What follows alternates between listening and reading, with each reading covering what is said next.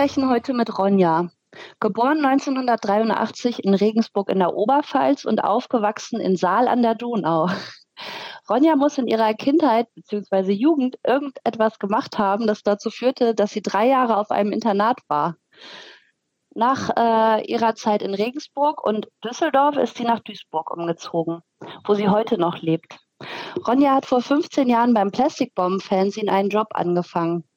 Mittlerweile ist sie die alleinige Eigentümerin und leitet das Heft.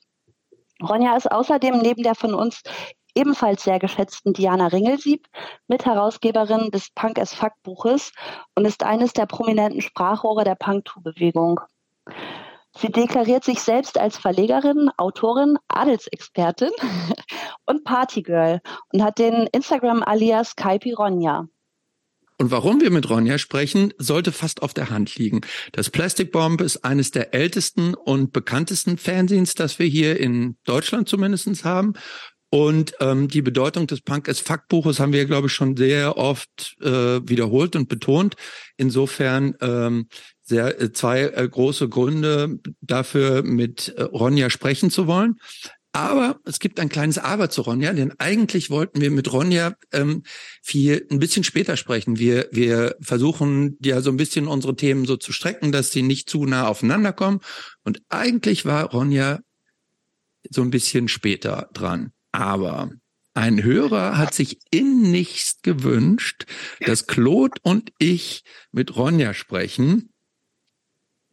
Und daraufhin wurde dieser Hörer erst nochmal von Jobst äh, so in, in die Bütt genommen, warum er, wie er dazu käme. Ich glaube auch, mich anstelle von Jobst da mit, mit Claude in den Pott zu werfen. Darf, aber der, der Hörer ist mit einer lauwarmen Erklärung davongekommen. Meine Vermutung ist es, warum er mich anstelle von Jobst darin haben will, weil er mich von euch beiden zerstört sehen will.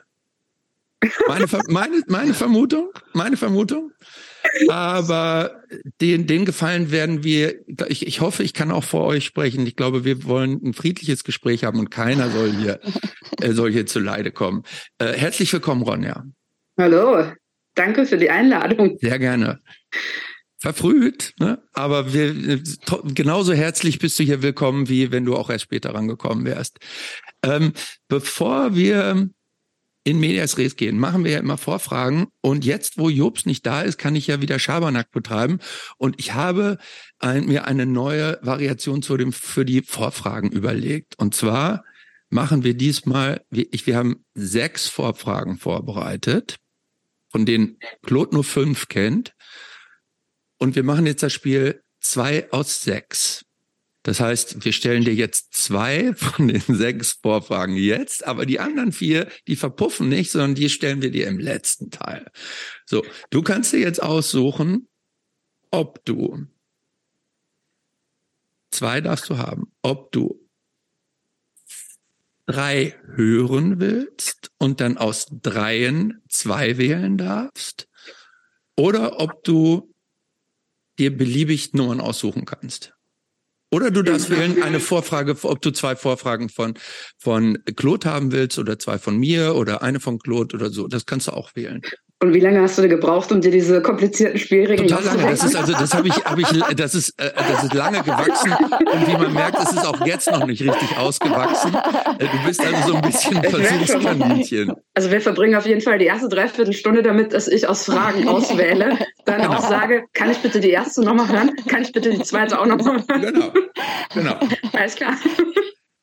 Also du kannst es einfach machen und sagen, ich nehme Frage drei und Frage sechs. Ja, das, genau. Genau das wollte ich auch gerade sagen. Ich nehme Frage drei und Frage, und Frage fünf möchte ich gerne auch. Gut, dann, Claude, willst du Frage drei äh, machen? Ja. ja. Äh, du, äh, du bist, bringen wir es auf den Punkt, Unternehmerin. Damit ist ein unternehmerisches Risiko verbunden und Verantwortung. Was nervt deine MitarbeiterInnen an der Chefin Ronja? Was sie nervt, äh, dass ich meine Launen nicht so richtig für mich behalten kann. Also was nicht heißt, dass ich Leute anschreie, aber man sieht mir das, glaube ich, schon echt immer an, wenn ich gefrustet oder genervt bin oder einen richtig schlechten Tag habe. Und ich will mir auch nicht die Mühe geben, das zu vertuschen. Aber ich merke ja natürlich dadurch, dass wir uns auch äh, freundschaftlich sehr nahe stehen, dass die das schon ganz schön mit runterzieht an manchen Tagen oder die sich dann auch äh, in Sicherheit bringen müssen, um sich von mir nicht runterziehen zu lassen. Das nehme ich mal an. Bist du, bist du so jemand, der. Oh, nee, sag du erst. Nee, ich wollte nur fragen, was kann denn so deine Laune versauen? Mhm.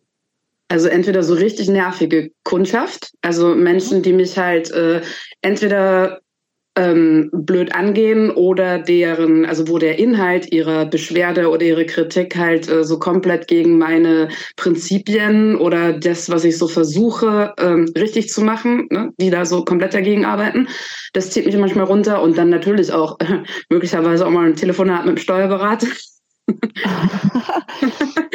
oder ja, also natürlich auch äh, richtig nervige Internetkommentare oder wenn mich mal wieder ein Händler komplett im Stich gelassen hat, irgendein Großhändler. Wenn wieder irgendwas komplett vergriffen ist, wo es hieß, das kommt aber und ich dann quasi Kunden enttäuschen muss und wirklich gar nichts dafür kann. So, das sind Sachen, die mich so den Tag über ganz schön, die mir den Tag über ganz schön Stock zwischen die Speichen werfen können. Bist du so jemand, äh, die auch äh, so privaten Ärger in die Arbeit mit, mitnimmt? Oder wenn alles, was du jetzt genannt hast, war ja praktisch so arbeitsbedingter Ärger, äh, der da so im Umfeld mit der Arbeit so aufkam. Ähm, nimmst du, bist du auch so jemand, der, wenn es privat irgendwie scheiße ist, dann auch bei der Arbeit auch müffelig ist? Also ich muss ehrlich sagen, also meine private Person ist ja ganz schön mit meiner Arbeitsperson verschmolzen. Ne? Also mein ganzes Privatleben ist ja auch irgendwie Plastic Bomb. Selbst mein Boyfriend arbeitet beim Plastic Bomb. Also so viel bleibt da ja nicht mehr übrig, äh, was dann rein privat ist. Und äh, die Sachen, die mich in meinem Privatleben runterziehen, sind meistens die, die eh schon mit meiner Arbeit verknüpft sind. Also wenn ich privat in meinen äh, Social Media Accounts irgendwelche fürchterlichen Sachen lese, dann ist das ja auch schon wieder ein Teil von meiner Arbeit. Also es lässt sich ja kaum trennen. Und was mich so emotional runterzieht, sind ja meistens so äh, weltpolitische Sachen, die mich so den Glauben an die Menschheit verlieren lassen. Und das ist ja auch wieder ein Teil von meiner Arbeit und das bespreche ich auch auf meiner Arbeit. Also ja, also Antwort ist dann wohl ja. Mhm. Aber ist das eigentlich gut, dass es praktisch, dass das alles so eins ist? Dass also auch so Arbeit und Freizeit und dass das alles so eine Suppe ist? Oder wünschst du dir auch manchmal, es gäbe so wie bei, ich sag jetzt mal, wie bei einer normalen Arbeit, dass, dass es da so zwei Welten gibt, wo, wo die private Welt mit der Arbeit nichts zu tun hat? Also gesund ist das auf gar keinen Fall. Es wird ja auch immer dazu geraten, ne, so eine Datenhygiene zu betreiben, die äh, Social-Media-Accounts auseinanderzulegen, die E-Mail-Adresse nicht für Arbeit und privat zu benutzen, sich am besten noch ein privates Handy und ein Arbeitshandy zuzulegen. Habe ich irgendwie alles versucht, aber es funktioniert halt vorne und hinten nicht, weil ich kann ja nur dann wirklich authentisch sein, wenn ich mich selber präsentiere, der Kundschaft oder den Leserinnen. Ähm, und das ist natürlich auch das, was ich merke, das am besten ankommt. Ne? Und mein äh, privates Social Media ist, ist mein Arbeits-Social Media. Also es ist, es ist kaum zu trennen. Wahrscheinlich wäre es gesünder, das irgendwie hinzukriegen, aber ich wüsste wirklich nicht wie. Also ich habe da kapituliert. Ich hätte einen Tipp.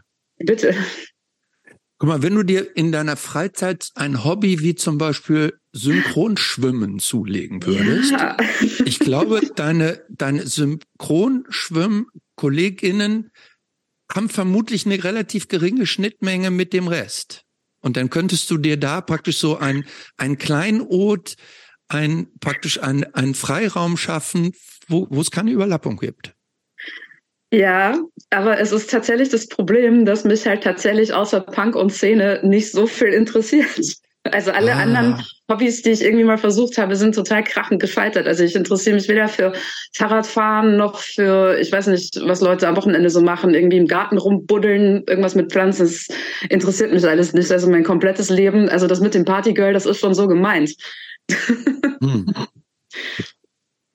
Na gut, vielleicht fällt uns ja bis zum Ende der Sendung noch irgendeine andere Alternative aus äh, ein, um dir da so eine kleine Entlastung zu schaffen. Ja, also der Trick ist vielleicht noch ab und zu auf irgendwelche Metal-Shows zu gehen, wo ich nicht die Ronja von Plastikbomb bin und wo sich auch niemand so wirklich für meine musikalische Einschätzung interessiert. Ja. Wo zumindest niemand an mir vorbeirennt und sagt, ey, wo bleibt denn mein Paket? Das geht mhm. doch so ein bisschen. Gut. Reicht uns die Antwort, Claude, ja, ne? Ja, wir gehen ja später bestimmt nochmal Ja. mehr darauf ein. Ja. Mhm. Willst du die zweite Vorfrage auch mal? Also die dritte, ne? Nee, die zweite. Du hast zwei gewählt. Und das war ja, jetzt aber die es war Nummer, Nummer drei. drei. Das war Nummer drei. Die Frage Nummer drei. Genau. Und deine Frage Nummer zwei ist unsere Frage Nummer fünf. Ah, verstehe. Ganz einfach. Wer ist deiner oder deine Lieblingsadlige, Lieblingsadliger und warum? Äh, Gloria von Ton und Taxis. Also die verachte ich wirklich schon lange. Also äh, noch bevor sie das mit dem Schnackseln und so gesagt hat. Die finde ich wirklich richtig scheiße. Aber wenn du Scheiße findest, ist es deine Lieblingsadelige? Ich dachte, bei Adligen hat man nur so eine. Also das, das kann man doch nur ironisch. on, das kannst du doch ironisch. nicht sagen. Oder meinst du jetzt auch so punkadelig? Also so quasi so Szeneprominente? Nein, nein, nein, nein, nein. So richtig Adlige. Ah, guck mal, gegen Harry kann man nichts sagen. Gegen Harry kann man ja nun wirklich nichts sagen. Siehst du? Aber der ist ja doch kein Adliger mehr, oder? Streng, streng genommen. Der hat doch Ja, hingefußen. gut, das weißt du jetzt genauer. Und zum Beispiel gegen, gegen Diana konnte man auch nichts sagen. Wahrscheinlich nicht. Nee. Und, Und dann hier gegen, gegen Grace Kelly konnte man auch nichts sagen. Oder? Also, Ich glaube, man findet bei allen irgendwas. Also bei Harry, der hatte ja auch so ein Fable für Militärisches und so. Und ja, ich guck mal, der war in der, Moment, der, bevor du da warst, der war in der Tradition von Sid Vicious unterwegs, ne? Klar, der hat auf diesen Partys so Hakenkreuzarmbinden gehabt, aber das war, das war eine Stimmt. eindeutige, eindeutige Referenz an Sid Vicious. Das kann man ihm nicht übel nehmen. Meine ich Genau. dieses ganz entspannte, ganz entspannte Verhältnis zu Symbolen äh, von faschistischen Diktaturen. das Ja. ist in England was ganz anderes. Die hatten da keinen Faschismus. Gut, okay. Alles klar. Obwohl Äh, übrigens zu Gloria von Ton und Taxis, die war ja mal cool, ne? Die hatte ja auch so eine, die hatte ja auch mal so eine leicht punkige Frisur, so, das, das wissen wir noch alle, oder? Ich glaube, die war nie cool, aber die war halt modisch irgendwie flippig. Aber cool war die nie. Also ich glaube, die hatte halt wirklich auch ein bisschen Bock zum Nerven und ein bisschen rumzuprovozieren und damit irgendwie in der Zeitung zu stehen. Und äh, ich glaube, die war ja äh, ihrer eigenen Schwiegermutter, glaube ich, auch ein Dorn im Auge, wenn ich das richtig weiß. Und äh, ich glaube, die fand das ganz schön cool, da in Bayern so ein bisschen aufzuräumen. Und danach hat sie ja auch die Hütte da saniert. Also ich glaube, die Ton und Taxen, die waren ganz schön pleite und sie hat dann irgendwie die, das ganze Familiensilber verkauft und Stimmt. die wieder Stimmt. saniert. Stimmt. Und der Sohn ist übrigens im gleichen Krankenhaus geboren wie ich, das wollte ich auch noch sagen. Ach, Das bindet mich natürlich schon sehr an die Familie. Also an natürlich. deren Familie. Ja. Ist die eigentlich, was macht die? Ist die, ist die, ist jetzt liiert? Ist, ist sie liiert eigentlich zurzeit? Nee, also soweit ich weiß, ist die so offiziell Dauersingle. Aber in erster Linie ist, glaube ich, ihr Job immer noch Nerven. Also jetzt halt so richtig schlimm. Und da bei ähm, äh, diesem Ex-Bild-Zeitungstypen in der Sendung rumzuhängen den ganzen Tag. Mhm. Ja. Hm. Na gut, Kommen das ist ja deine Lieblingsadlige. Kommen wir, zur ersten regulären Frage. Ronja, wann kam Punk in dein Leben? Ha. Ähm, ja, ich ähm, habe in meinem Buchbeitrag äh, geschrieben, dass es sich um eine Kassette handelte, die ich irgendwann mal geschenkt bekommen habe mit zwölf. Ich glaube aber, dass es schon viel früher passiert ist. Also meine Eltern stehen tatsächlich sehr auf Musik und haben mir eben schon recht früh sowas wie The Doors und Beatles und äh, The Who und so gezeigt. Also mein Dad musste mir da auch immer so Kassetten aufnehmen von seinen Schallplatten.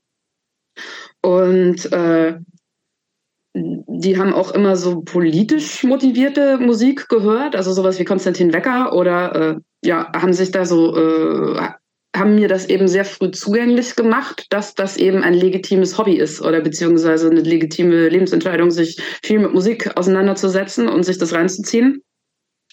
Und das habe ich dann auch immer so gemacht. Also ich habe dann irgendwann äh, so eine Bravo Hits 94 geschenkt bekommen. Da war halt auf der einen Seite schon dieser komische Eurodance und möchte gern Techno drauf, der da so äh, modern geworden ist. Aber ich fand, also das fand ich cool. Aber ich fand halt auch die ganzen gitarrenlastigen Sachen, die da so in der Zeit modern waren, sowas wie äh, Skunk Nancy oder sowas oder Prodigy, halt auch schon richtig cool und habe mir eben richtig viel Zeit genommen, mir das alles anzugucken, anzuhören, mir noch ein paar mehr CDs kaufen zu lassen. Also es hat halt schon immer so eine recht große Rolle in meinem Leben eingenommen. Und so habe ich mich da so ein bisschen durchgehangelt.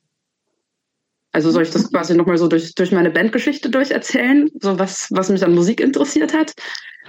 Äh, ich glaube, da kommen wir später noch zu, aber vielleicht nochmal so einen Schritt zurück. Ähm, du bist ja irgendwie ähm, in Bayern aufgewachsen.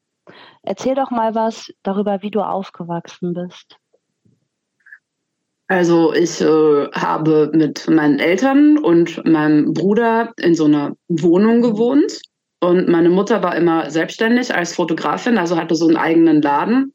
Mhm. Und mein Vater hatte sowohl bei meinem Bruder als auch bei mir den Erziehungsurlaub, was wohl 1983 irgendwie überhaupt noch nicht so üblich war.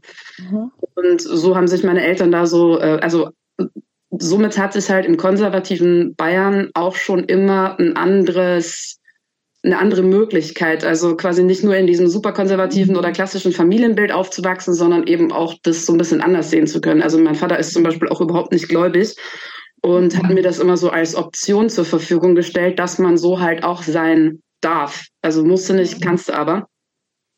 Und ähm, das hat natürlich auch ein bisschen dazu geführt, dass ich recht schnell gemerkt habe, dass ich die ähm, Lebensentwürfe, die so die Eltern meiner Freundinnen und äh, Tanten und sowas, Onkels, irgendwie nicht so cool fand, weil das ähm, war mir auch schon recht früh klar, dass meine Klassenkameradin oder wahrscheinlich auch schon irgendwie früh im Kindergarten halt eben so ein Vater-Mutter-Kind-Ding angestrebt haben. Und da habe ich schon gemerkt, dass mir das irgendwie nicht passt, dass ich das nicht so cool finde. Und was mir mein Dad halt auch mitgegeben hat, der kommt halt aus Hannover und spricht bis heute kein Bayerisch und hat da auch so eine ziemliche, ja, ganz ehrlich gesagt, so drin. Und ich glaube, die habe ich mir halt auch schon recht früh übernommen. Also, dass ich diese, na, wenn mein Vater so irgendwas von bayerischen Bauernzipfel gesagt hat, dann habe ich das halt nachgeplappert und habe mich dann natürlich auch oft äh, recht unbeliebt gemacht. Mhm. Ja. Was, was war dein Vater oder was ist dein Vater vom Beruf? Ähm, der hat äh, so eine Techniker Schule gemacht. Und ich glaube, der hat einfach immer so als Elektrotechniker gearbeitet, aber nicht selbstständig, sondern immer bei irgendwelchen größeren Firmen. Mhm. Waren, waren deine Eltern eigentlich politisch? Ja, sehr. Also meine Eltern sind schon immer ganz große Umweltschützer gewesen. Also wir mussten schon, bevor diese ganzen gelben Tonne, grüne Tonne äh, kamen, den Müll immer ganz genau trennen. Ähm, und denen war das auch wichtig, irgendwie dann äh, bleifreies Benzin zu tanken, als man da noch die Auswahl hatte und naja, irgendwie so, so Umweltschutz-Basics. Also wir durften noch nie bei McDonalds essen, auch wegen dem ganzen Verpackungsmüll. Ähm, ja, das war denen super wichtig und, äh, und war das war, war das für euch ja. okay oder war, hat, hat euch das so total angenervt? Nö, das fand ich schon okay. Also ich habe da schon den Sinn auf jeden Fall drin gesehen. Also natürlich ist es total nervig, eine Diskussion zu äh, führen, äh, ob ich den Joghurtbecher jetzt in die PE oder P irgendwas, was halt unten drauf steht, äh, Schachtel geworfen habe. Aber ich habe das schon eingesehen, dass das Sinn macht. Und meine Eltern, die waren halt super früh in dieser ähm, in so einer Schutztelefonengruppe, als ähm, die ersten äh, damals sogenannten Asylantenheime gebrannt haben. Und meine Eltern waren da in so einer Telefonkette, dass wenn das halt bei dem Local Flüchtlingsheim bei uns in der Ecke passiert, dass die da halt nachts hinfahren können und da helfen oder demonstrieren oder dass jemand mit einem äh, akzentfreien Deutsch den Krankenwagen ruft, das war denen damals schon klar, dass das Sinn macht und dass man da sich stark machen muss. Meine Mutter hat sich da auch so gegen Nazis-Sticker in ihr Schaufenster geklebt ja, das fand ich auch schon immer sehr cool. Und meine Eltern, damit ich eine gute Antifaschistin werde, haben die mich dann auch so äh, Filme gucken lassen wie Die Brücke. Das war ein bisschen zu früh für mich. Das hat mich als Kind ganz schön traumatisiert. Oder diese ganzen Antikriegsfilme, die habe ich auch nicht kapiert. Gehörten deine Eltern dann auch so dazu äh, in dem ganzen äh, Kontext Nachbarschaft oder waren das eher so ähm, sagen wir mal, Leute, die so außen vor waren, weil die so ein bisschen anders waren? Also die gehörten und gehören da schon fest mhm. dazu. Und meine Mom ist sich ja auch immer sehr bewusst, dass man, wenn man vor allem auch ein Geschäft betreiben möchte, in dem ja, also die Leute zum Hochzeiten fotografieren, äh, Einschulungsfotos, also weswegen man halt früher zum Fotografen gerannt ist. Mhm äh, wenn man da halt Teil dieser Gemeinschaft, also dass man halt Teil dieser Gemeinschaft sein muss und deswegen halt auch sonntags zur Kirche geht, sowas halt nicht vernachlässigt, bei diesen ganzen Dorffesten irgendwelche Jobs übernimmt, ähm, glaube ich auch kohlemäßig in vielen Vereinen mit drin hängt, wobei ich mich natürlich auch irgendwie als Kind schon gefragt habe, so, hä, warum muss man denn im Gartenbauverein sein? Wir haben doch gar keinen Garten, das check ich überhaupt. Also ihr hattet gar keinen Garten, habt ihr in so einem Apartment gewohnt oder wie darf man sich das vorstellen? Also das war so ein äh, drei Wohnungen Haus. Da haben irgendwie äh, unten oder damals noch zwei äh, Wohnungen unten die Vermieter gewohnt und oben wir. Also wir hatten da so eine 100 mhm. Quadratmeter Wohnung. Und äh, ja, das ist, glaube ich, für ein Dorf relativ unüblich, aber meine Eltern haben sich da sagen. Man denkt ja, dass in so, so kleinen Dörfern, dass eigentlich jeder so sein eigenes Haus hat. So Mehrfamilienhäuser hätte ich jetzt gar nicht, also zumindest in Bayern in so einem kleinen Dorf nicht erwartet. Mhm. Also meine, Eltern, also meine Eltern haben sich bei ein paar so Entscheidungen schon anders entschieden, ähm, als das, glaube ich, so komplett üblich war, aber jetzt auch nicht so wild, dass sie das da irgendwie ins Soziale auskatapultiert hätte. Mhm. Also die hatten schon Bock auf Dorfgemeinschaft, aber ähm, jetzt auch nicht neben dem Haus von den Eltern meiner Mom irgendwie zu wohnen, das dann auch wieder nicht. Mhm. Und bist du Einzelkind oder hast du noch Geschwister? Also ich habe noch einen kleinen Bruder, der ist zweieinhalb Jahre jünger als ich. Der wohnt auch nicht mehr in Bayern. Was hat dein Vater eigentlich nach Bayern verschlagen? Der hat mit 18 oder ich glaube sogar mit 16 so schon äh, eine Fernmelderausbildung bei der Deutschen Bahn gemacht. Mhm. Und da musste der, glaube ich, einfach in so ein auszubildenden Wohnheim da nach München. Und er meinte, er hat das mit 16 auch schon gemerkt, dass ihm das Dorf, äh, in dem seine Eltern wohnen, in Hannover oder in der Nähe von Hannover halt auch äh, schnell zu eng geworden ist oder keine Ahnung, hat er mir nicht so ganz genau gesagt, was, was so seine Beweggründe waren, warum er da weg wollte. Aber der hat dann mit 16 in München gewohnt und meine Mom auch. Die hat dann nämlich auch eine Ausbildung gemacht. Und die meinte, das war jetzt nie ihr Wunsch, äh, Fotografin zu werden, sondern damals hat man halt die Ausbildung gemacht, wo halt gerade was frei war. Mhm. Und er hat in so einem komischen Azubi-Heim gewohnt und sie hatte, glaube ich, irgendwie so ein Zimmer unterm Dach von irgendwelchen Bekannten oder so. Und dann haben die sich so klassisch in der Disco kennengelernt. Ja. Und hat aber auch durchgezogen. Also wirklich so über die Zeit, wo mein Vater dann irgendwie recht lang bei der Bundeswehr war. Und dann hat meine Mom in Hamburg eine Meisterschule gemacht. Das haben die dann irgendwie zusammen durchgezogen, sind einfach mal für ein Jahr nach Hamburg gezogen.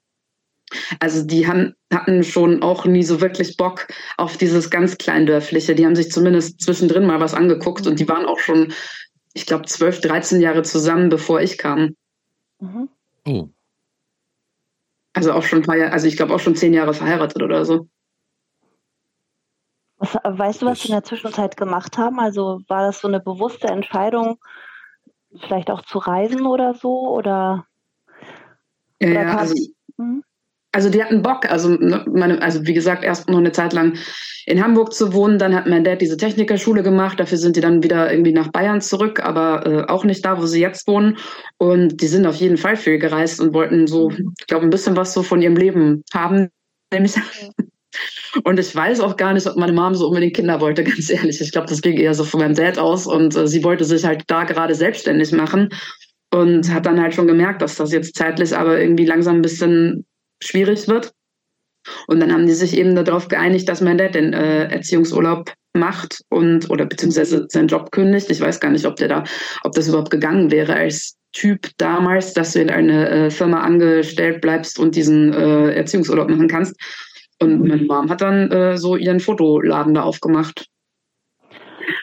Das sind ja schon nicht so die klassischen Rollenverhältnisse, wie man das eigentlich so kennt aus den 80er Jahren. Wie würdest du sonst die Be Beziehung zwischen deinen Eltern beschreiben? Also für mich persönlich unglaublich anstrengend, weil obwohl die es so lange durchziehen und ja jetzt auch immer noch zusammen sind und sich, glaube ich, recht einig sind in dem, was die tun, streiten die unfassbar viel und das hat mich als Kind total gestresst. Also ich habe mich da richtig terrorisiert gefühlt. Und die mhm. beiden sind so in ihrem Biotop cool miteinander. Ob das aber für meinen Bruder und mich immer so cool war, würde ich halt nicht sagen. Also ich habe mich da stellenweise schon echt super überfordert von gefühlt mhm. und habe auch gemerkt, ähm, ich weiß gar nicht, wie das, äh, wie das heißt, äh, habe ich neulich irgendwo gelesen, dass äh, wenn Kinder gestresst sind, man sich halt manchmal auch in so eine krasse Fantasiewelt zurückzieht, also so mhm. komplett äh, du in deinem eigenen äh, Kosmos irgendwie wohnst, der nur in deiner mhm. Birne stattfindet. Und da war ich komplett drin lost. Mhm. Und ich bin da auch ähm, in der Schule nicht rausgekommen. Also ich war den ganzen Tag in meiner Fantasiewelt und habe es versucht, mhm. mir da irgendwie angenehmer zu machen, weil ich halt wusste, dass bei mir zu Hause schon immer ganz schön Randale ist. Mhm. Aber waren das Streitigkeiten ähm, über, über Sachthemen, dass die sich äh, einfach über, über bestimmte Issues so gestritten haben? Oder waren die, die Streits so eskalierend, dass im Rahmen des Streits im Grunde auch die, die Beziehung oder die Ehe so in Frage gestellt wurde, dass das quasi die, dieser ganz, ganze familiäre Zusammenhalt so aus deiner Kindersicht auf der Kippe stand? Ach, manchmal habe ich mir sogar gedacht, ich fände es eigentlich besser, wenn die sich jetzt mal trennen würden, weil dann hören die auf zu streiten. Hm. Und ich glaube, die streiten einfach äh, gerne und viel und ausladend. Und ich habe dann natürlich als Kind auch mal nachgefragt, warum die dauernd streiten. Und die meinten, naja, ist es doch besser, als wenn wir gar nicht mehr miteinander reden würden, so wie das die anderen machen. Also haben dann immer so Beispiele aus meinem sozialen Umfeld zitiert von, ja, bei denen haben die Eltern schon seit Jahren nicht mehr miteinander gesprochen und dann haben sie sich getrennt, das möchtest du doch auch nicht.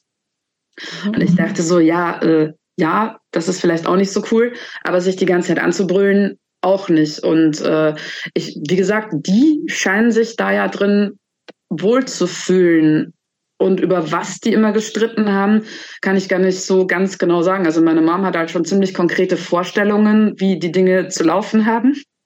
Und mein Vater mhm. äh, ist da manchmal auch so ein ziemlicher Opportunist und trickst sie dann auch manchmal so ein bisschen aus. Statt zu kommunizieren, wie er es gerne hätte, macht es dann eben einfach, was halt auch nicht immer fair ist. Und ich glaube halt auch, dass meine Eltern super oft überfordert waren, weil da ja eben äh, meine Omas nicht mit in dem Kaff gewohnt haben, da jetzt auch keine Tante oder sowas war, wo man uns mal vorübergehend hätte abstellen können. Das heißt, die hatten uns die ganze Zeit am Hals. Und sie war ja noch nebenbei selbstständig, hat sich da versucht, so ihre Karriere aufzubauen. Und mein Dad musste dann ja nach ein paar Monaten auch wieder arbeiten gehen. Also ich glaube, die waren halt auch oft echt ganz schön überfordert. Mhm. mhm. Und diese Flucht in die Fantasiewelt, wie darf man sich das vorstellen? Wie sah deine Fantasiewelt aus? Ach, ich habe mich da in irgendwelche äh, Filme, die ich gesehen habe, reinfantasiert, äh, mir irgendwie so Szenarien vorgestellt. Also das mache ich heute noch, um mein Leben zu planen, mir einfach ziemlich genau auszumalen, wie das wahrscheinlich ablaufen wird und mich da schon mal so konkret reinzuversetzen und mir vielleicht auch schon zu überlegen, was ich sagen möchte. Und das hilft mir auch total, wenn jetzt sowas ist wie das jetzt hier. Also habe ich mir auch ziemlich konkret mhm. vorgestellt, was ich jetzt hier ungefähr vorhabe zu sagen und was nicht. Und dann halte ich mich so ungefähr an meinen Fahrplan. Mal gucken, ob dir das gelingt. Hast du dir das so vorgestellt? Ich habe mir das genau so vorgestellt. Also erst genau so alles bisher gelaufen wie geplant. Ja. Aber, aber du musst dir, du musst wissen, Christopher ist manchmal unberechenbar. da kann man noch so viel planen und plötzlich ist dann noch irgendein Gast dabei und meldet sich an und man denkt so, wo kommt der denn jetzt her? Oder die, ja. Also äh, lasst uns mal hoffen, dass heute nicht irgendwie plötzlich sich und wurden. Also ich unterliege jetzt hier auch keinem konkreten Kontrollwahn. Ne? Also ich mache ja. das nicht, um, äh, um alle Eventualitäten abzustecken, sondern mhm. ich finde das schön. Also wenn ich gerade nichts zu tun habe, wenn ich gerade, was weiß ich, Fahrrad fahre oder sowas und jetzt mich nicht so mhm. ganz sehr konzentrieren muss, dann ist das halt so das, was ich mir so, das, was ich dann tue. Also, und was mich auch davon abhält, mir ununterbrochen nur über meine Arbeit Gedanken zu machen. Ja, ich kann das total gut nachvollziehen. Ich glaube, äh, ich mache das auch ganz oft, dass ich mir Sachen vorstelle und ich stelle mir auch oft die, die schlimmstmögliche Variante vor, um dann festzustellen, ach, die ist gar nicht so schlimm und ich überlebe das dann auch und dann bin ich entspannt und denke, egal was kommt und dann kommt es meistens gar nicht so schrecklich. also das hilft mir auch manchmal so, weil ich dann am Ende immer zum Schluss komme, dass ich es überlebe und das ist irgendwie das Wichtigste. Also ob das jetzt ein Vor Vortrag vom Vorstand ist oder irgendwie ein Mitarbeitergespräch oder sowas. Ja. Mhm. Ähm, wie ist es denn eigentlich mit dir selber? Streitest du dich auch viel? Merkst du, dass, dass dich das auch vielleicht geprägt hat, wie deine Eltern waren? Nee, ich finde das unmöglich. Ich finde das mhm. ganz, ganz schlimm, vor allem, weil ich ja auch das, was man vermutlich in der Paartherapie lernen würde, habe ich jetzt noch nie gemacht, ne? aber überhaupt, was man auch so über Kommunikationsstrukturen und so lesen kann. Ähm, meine Eltern überhaupt nicht in der Lage sind zu kommunizieren. Und ich finde das ganz schlimm, wenn man einfach immer nur Vorwürfe äußert, wenn man dann vom einen Thema aufs nächste kommt, wenn man ähm, immer dieses Aber du macht. Das äh, habe ich versucht zu lernen und versucht das auch in meinen Beziehungen irgendwie äh, selber so hinzukriegen, eben ja, nicht diese Fehler zu machen, weil ich das einfach ultra nervig finde, sich anzubrüllen. Und ich hatte auch schon Beziehungen, wo ich da so meiner Meinung nach reingezogen wurde wo ich auch ganz schnell das Gefühl hatte, so, Alter, ich bin jetzt wieder im Haus meiner Eltern angekommen. Das ist ja, ich bin jetzt meine Eltern. Ich will so überhaupt nicht sein. Ich will gar nicht streiten. Mhm. Ich will auch nicht ständig mit Absicht missverstanden werden, weil ich habe hier keinen Fetisch mit. Ne? Für mich ist das kein Kontaktritual. So, ich kann auch sagen, dass ich gerne in den Arm genommen werden möchte und muss die Person nicht anbrüllen, um das in so einem Subtext äh, zu Jemand anderer muss dann raten, was ich will. mhm. Also das, ist ja nicht, ähm, ähm, das ist ja nicht selbstverständlich, ne? Ähm, oder beziehungsweise man denkt häufig, dass es selbstverständlich ist, dass Kinder praktisch die negativen Erfahrungen, die sie so bei ihren Eltern sehen, bei sich selber ablegen wollen. Aber faszinierenderweise ist es ja relativ häufig sogar so, dass Kinder sogar das, worunter sie bei ihren Eltern gelitten haben, trotzdem dann in ihrem eigenen Leben nochmal genauso machen. Ähm, äh, also zum Beispiel, ähm, wenn Kinder irgendwie bei ihren Eltern Alkoholismus irgendwie erleben, irgendwie sollte man auch denken, die rühren nie wieder Alkohol an. Die gibt's auch, aber erstaunlicherweise gibt's ja doch auch dann relativ viele, die in die gleichen Muster fallen, in die genau die gleichen Muster, die sie, von denen sie Opfer waren und dann praktisch selber wieder auch so zum Täter werden. Das ähm, gibt es mit Sicherheit auch irgendwelche kinderpsychologischen Erklärungen für. Ähm, ähm, so, deshalb ist es ja nicht selbstverständlich, dass man das auch ablegen kann, wollte ich nur sagen. Aber ich äh, muss das ja auch nur mit einer weiteren Person klären. Ne? Also ich hänge ja meistens, oder ich hänge eigentlich immer in irgendwelchen romantischen Zweierbeziehungen fest und dann muss ich das halt mit einer weiteren Person machen. Also wenn ich jetzt hier zwei kleine Kinder hätte, wäre ich ja vielleicht auch nochmal ganz anders oder hätte das nicht geschafft. Hätte keine Zeit gehabt, mich äh, tief einzulesen in das Thema äh, Kommunikation. Oh.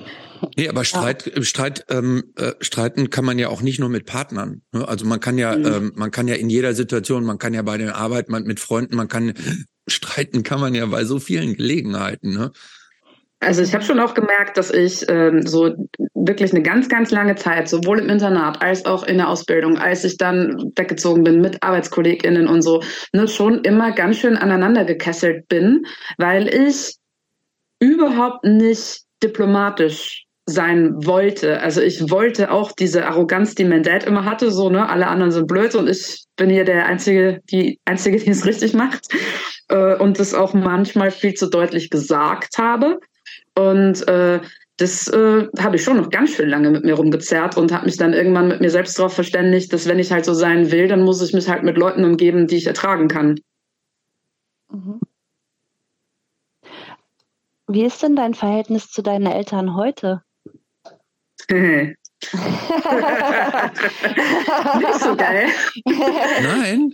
Nee, überhaupt nicht. Es ist richtig schlimm. Also, und ich irgendwie klingt es so ein bisschen raus, als wenn du deinen Vater immer noch so ein bisschen geil findest. Ich finde die super. Das ist ja das Problem. Also es ist ja genauso ambivalent wie meine komplette Kindheit, dass ich die eigentlich cool finde. Ich finde, die haben einen super Humor. Ich finde, das sind super politische Menschen, mit denen man, wenn die gut drauf sind, auch richtig gackern kann und wirklich interessante Gespräche führen und die auch von ihren Ansichten her echt cool sind, aber sie sind halt auch unglaublich toxisch.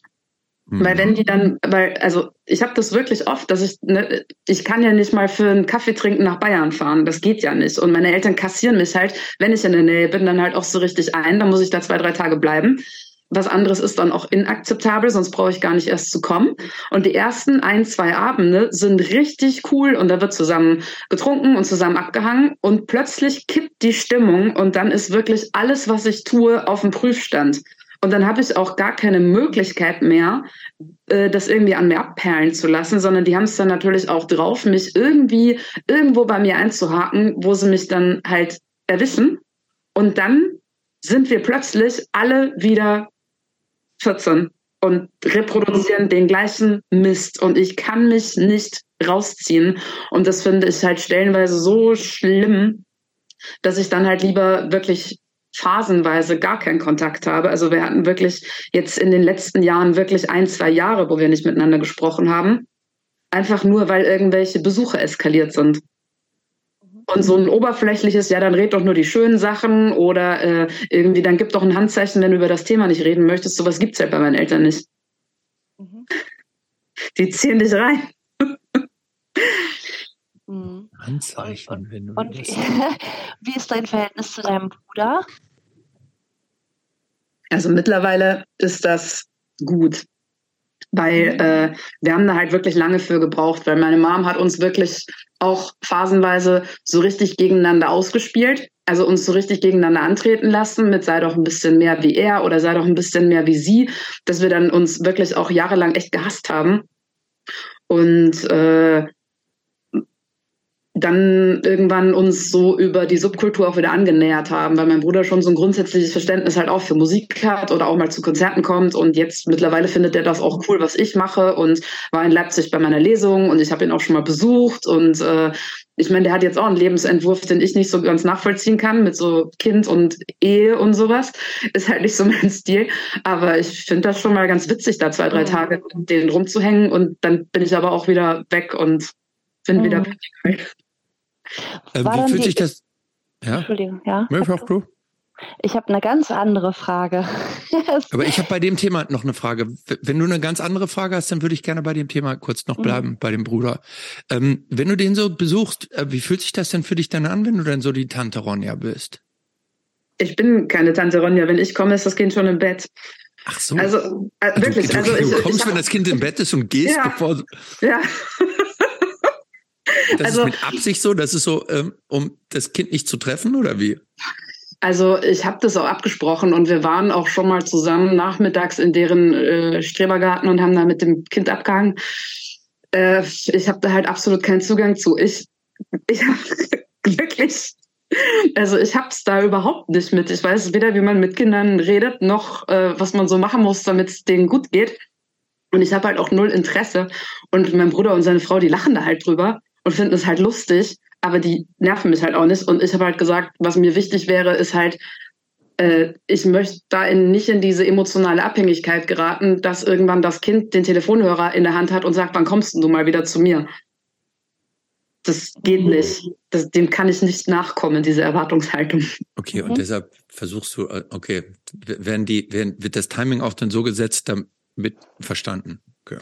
Ja, ich glaube, also ich, erstens ist es noch ein recht kleines Kind. Also es ist, wir waren halt vorletzten Sommer, wie gesagt, in diesem Schrebergarten und dieses Kind ist da so auf allen Vieren auf dem Boden rumgekrabbelt und dann ist es einfach durch den Zaun durch. Und ich war so, darf es das? Und dann dachte ich so, nein, natürlich darf es das nicht. Und hab dann mein Bruder Sebastian, ich glaube, das er ist gerade abgehauen und er so, ja, dann steh doch auf und fang ihn ein. Und da bin ich überhaupt nicht auf die Idee gekommen, dass das jetzt meine Aufgabe sein könnte. ja, das muss man auch nicht wissen in so einer Situation. ja. Meine Frage war, ähm, ob du hast es ja schon kurz angedeutet, dass du im Internat warst. War das mit dem Internat eigentlich deine Entscheidung aufgrund der Familiensituation? Wolltest du da raus oder warum warst du auf dem Internat? Ähm, also dieser dieser wie, ganze. Wie alt warst du? Wie alt warst du 13. als 13.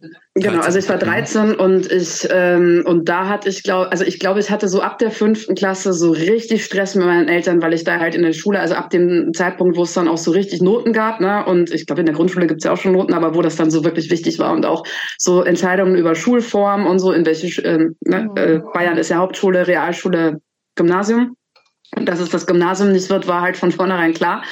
Ähm, und dann sollte ich halt wenigstens auf diese Realschule gehen und habe halt schon gemerkt, dass mir das alles ganz schön schwer fällt und äh, ich da mit dem Lernen irgendwie nicht so richtig zurande komme, dass ich auch gar keinen Bock habe, mich hinzusetzen und zu lernen. Und äh, dann haben meine Eltern versucht, mit mir zu lernen. Das war die totale Vollkatastrophe. Dann habe ich Nachhilfe bekommen. Das war auch nicht so cool.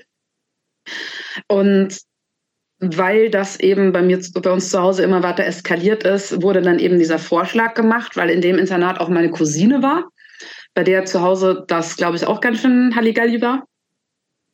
Und dann habe ich mir das da so angeguckt und habe so gemerkt, okay, das ist jetzt nicht meine Traumvorstellung, weil mir mit den Nonnen und diesen ganzen fürchterlichen katholischen Symbolen, die da überall rumhingen und was da so erwartet wurde und so, dass das halt nicht meine Hanni und Nanni Traumvorstellung war, das war mir klar, aber die Alternative wäre halt gewesen, bei meinen Eltern zu bleiben und das war keine Alternative. Und dann haben wir uns das, glaube ich, alle so ein bisschen schön geredet, wie das jetzt wird und wie cool und abends putzen sich alle zusammen die Zähne und wie romantisch. Und dann habe ich mich da halt auch für diese romantische Vorstellung begeistern lassen, aber die war halt an Tag eins schon verflogen. Und dann saß ich da halt in diesem Loch und dachte mir, was ist denn jetzt schlimmer, nach Hause zurück oder hier bleiben? Wie, wie, äh, wie lange warst du dann von, ähm, von zu Hause weg? Ähm, also so über Warst die nur Woche den Ferien zu Hause oder? Nee, oder nee, ich war am mal Wochenende. Also äh, Freitagnachmittag wurde man da zum Bahnhof gekarrt und dann warst du für zwei Tage wieder das Problem deiner Eltern und Sonntagabend haben sie dich wieder eingezogen. Okay. Also so wie bei der Bundeswehr. Genau, genau so. Und waren dann auch nur ähm, die, die anderen Kinder, die auf dem Internat waren? Es gibt ja also Gründe, die ähm, so nach dem Klischee sind ja auf den Internaten entweder Schüler, die auf anderen Schulen Probleme haben oder überall irgendwie so rausfliegen, so und es auf keiner Schule aushalten und dann müssen die Eltern dafür bezahlen, dass irgendeine Schule die nimmt. Die Variante gibt's ja. Dann gibt's diese Variante, ähm, wo das irgendwie so die total schnöselig sind und die Eltern so total reich sind und ihre Kinder deshalb auf irgendein Internat schicken und ähm, ja, vermutlich gibt's noch ein paar Varianten. Du hast das eben so angedeutet, als wenn die anderen Kinder oder irgendein anderes Kind da, als wenn die auch, äh, wenn da alles nicht ganz so im Lot gewesen war. Waren die anderen Kinder auch so ein Trouble dann oder? Also in Wie- Bayern gibt's tatsächlich noch die absolut immer noch seit dem Mittelalter existierende weitere Version, äh, dass das Schwangerschaftsprävention ist. Für Mädels, die sich nicht im Griff haben. Oha. Also ich glaube, das war jetzt bei mir nicht so hart der Fall. Aber ähm, also es gibt in Bayern schon nach, also es gab schon echt viele so Nonneninternate, ähm, wo so äh, du- durchtriebene Luder hin abgeschoben worden sind. Und äh, das ist, glaube ich, auch echt kein großes Geheimnis, dass die da auch schwanger reingegangen und nicht schwanger wieder rausgekommen sind. Aber in meinem Fall äh, war das auch kein großes Internat, also es war halt eine Realschule, da irgendwo auf dem bayerischen Land und äh, also in der Nähe von Straubing. Und die meisten aus dieser Schule, aus meiner Klasse, die sind halt nach der Schule äh, im Bus gestiegen und sind nach Hause gefahren. So. Und ganz früher war das, glaube ich, so, als eben noch nicht jedes Kaff mit dem Schulbus abgeklappert wurde, war das wirklich ähm, schon echt eine Möglichkeit, trotzdem an Bildung zu kommen. Ne? ah, okay. Also dass dann halt vor allem sich die Nonnen halt, also das Konzept Kloster ist ja nicht nur Scheiße. Also ich glaube, so rein emanzipatorisch gesehen hat das auf jeden Fall schon auch echt eine Historie, ne? dass du da halt rein konntest, ähm, also dass du Nonne werden konntest, wenn du keinen Bock hattest zu heiraten oder wenn da sich kein passender Ehemann für dich gefunden hat oder wenn du halt auch einfach diesem Leben irgendwie entgehen wolltest und die waren ja auch früher weitestgehend äh, selbst organisiert und dass die dann halt auch noch andere junge Mädchen unterrichtet haben, finde ich ja eigentlich eine ganz coole Idee. Aber dass die anderen natürlich auch ihre ganzen fürchterlichen katholischen Werte die ganze Zeit aufdrängen wollen und dass Nonnen halt meiner Meinung nach auch einfach keine besonders coolen Menschen meistens sind. Also ich habe nicht viele kennengelernt, die ihren eigenen christlichen, sozialen Werten halt so nachgekommen wären.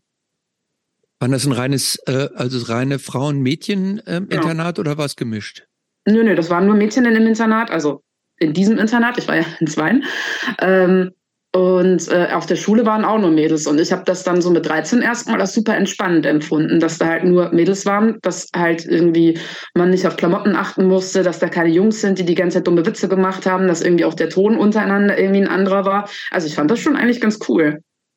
Aber kannst du dich auch noch an so traumatische Erfahrungen oder auch an Personen erinnern, also von den Nonnen, die dich besonders, ja, die dich geprägt haben im negativen Sinne oder im positiven Sinne? Also ich weiß noch unglaublich viel. Also ich habe trotz vielen, vielen Jahre Partyleben echt immer äh, ein gutes Erinnerungsvermögen. Und ich weiß, dass schon noch, dass da halt viele Schülerinnen waren, unter denen ich mich dann natürlich immer noch in diesem komischen, konservativen, vorgeprägten, ne, du musst irgendwann jemanden heiraten und dann musst du so ein Haus bauen, dann musst du so ein Kind bekommen. Ich habe mir die ganze Zeit gedacht, ich will das nicht, also war ich da auch wieder so ein bisschen die Außenseiterin.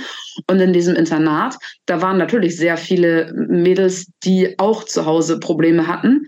Und wir haben uns das dann nächtelang gegenseitig erzählt. Und da waren natürlich schon auch irgendwie krasse Härtefälle, die wirklich auch aus ganz schlimmen Familienverhältnissen kamen. Also die da wirklich zur Verwahrung auch abgestellt waren.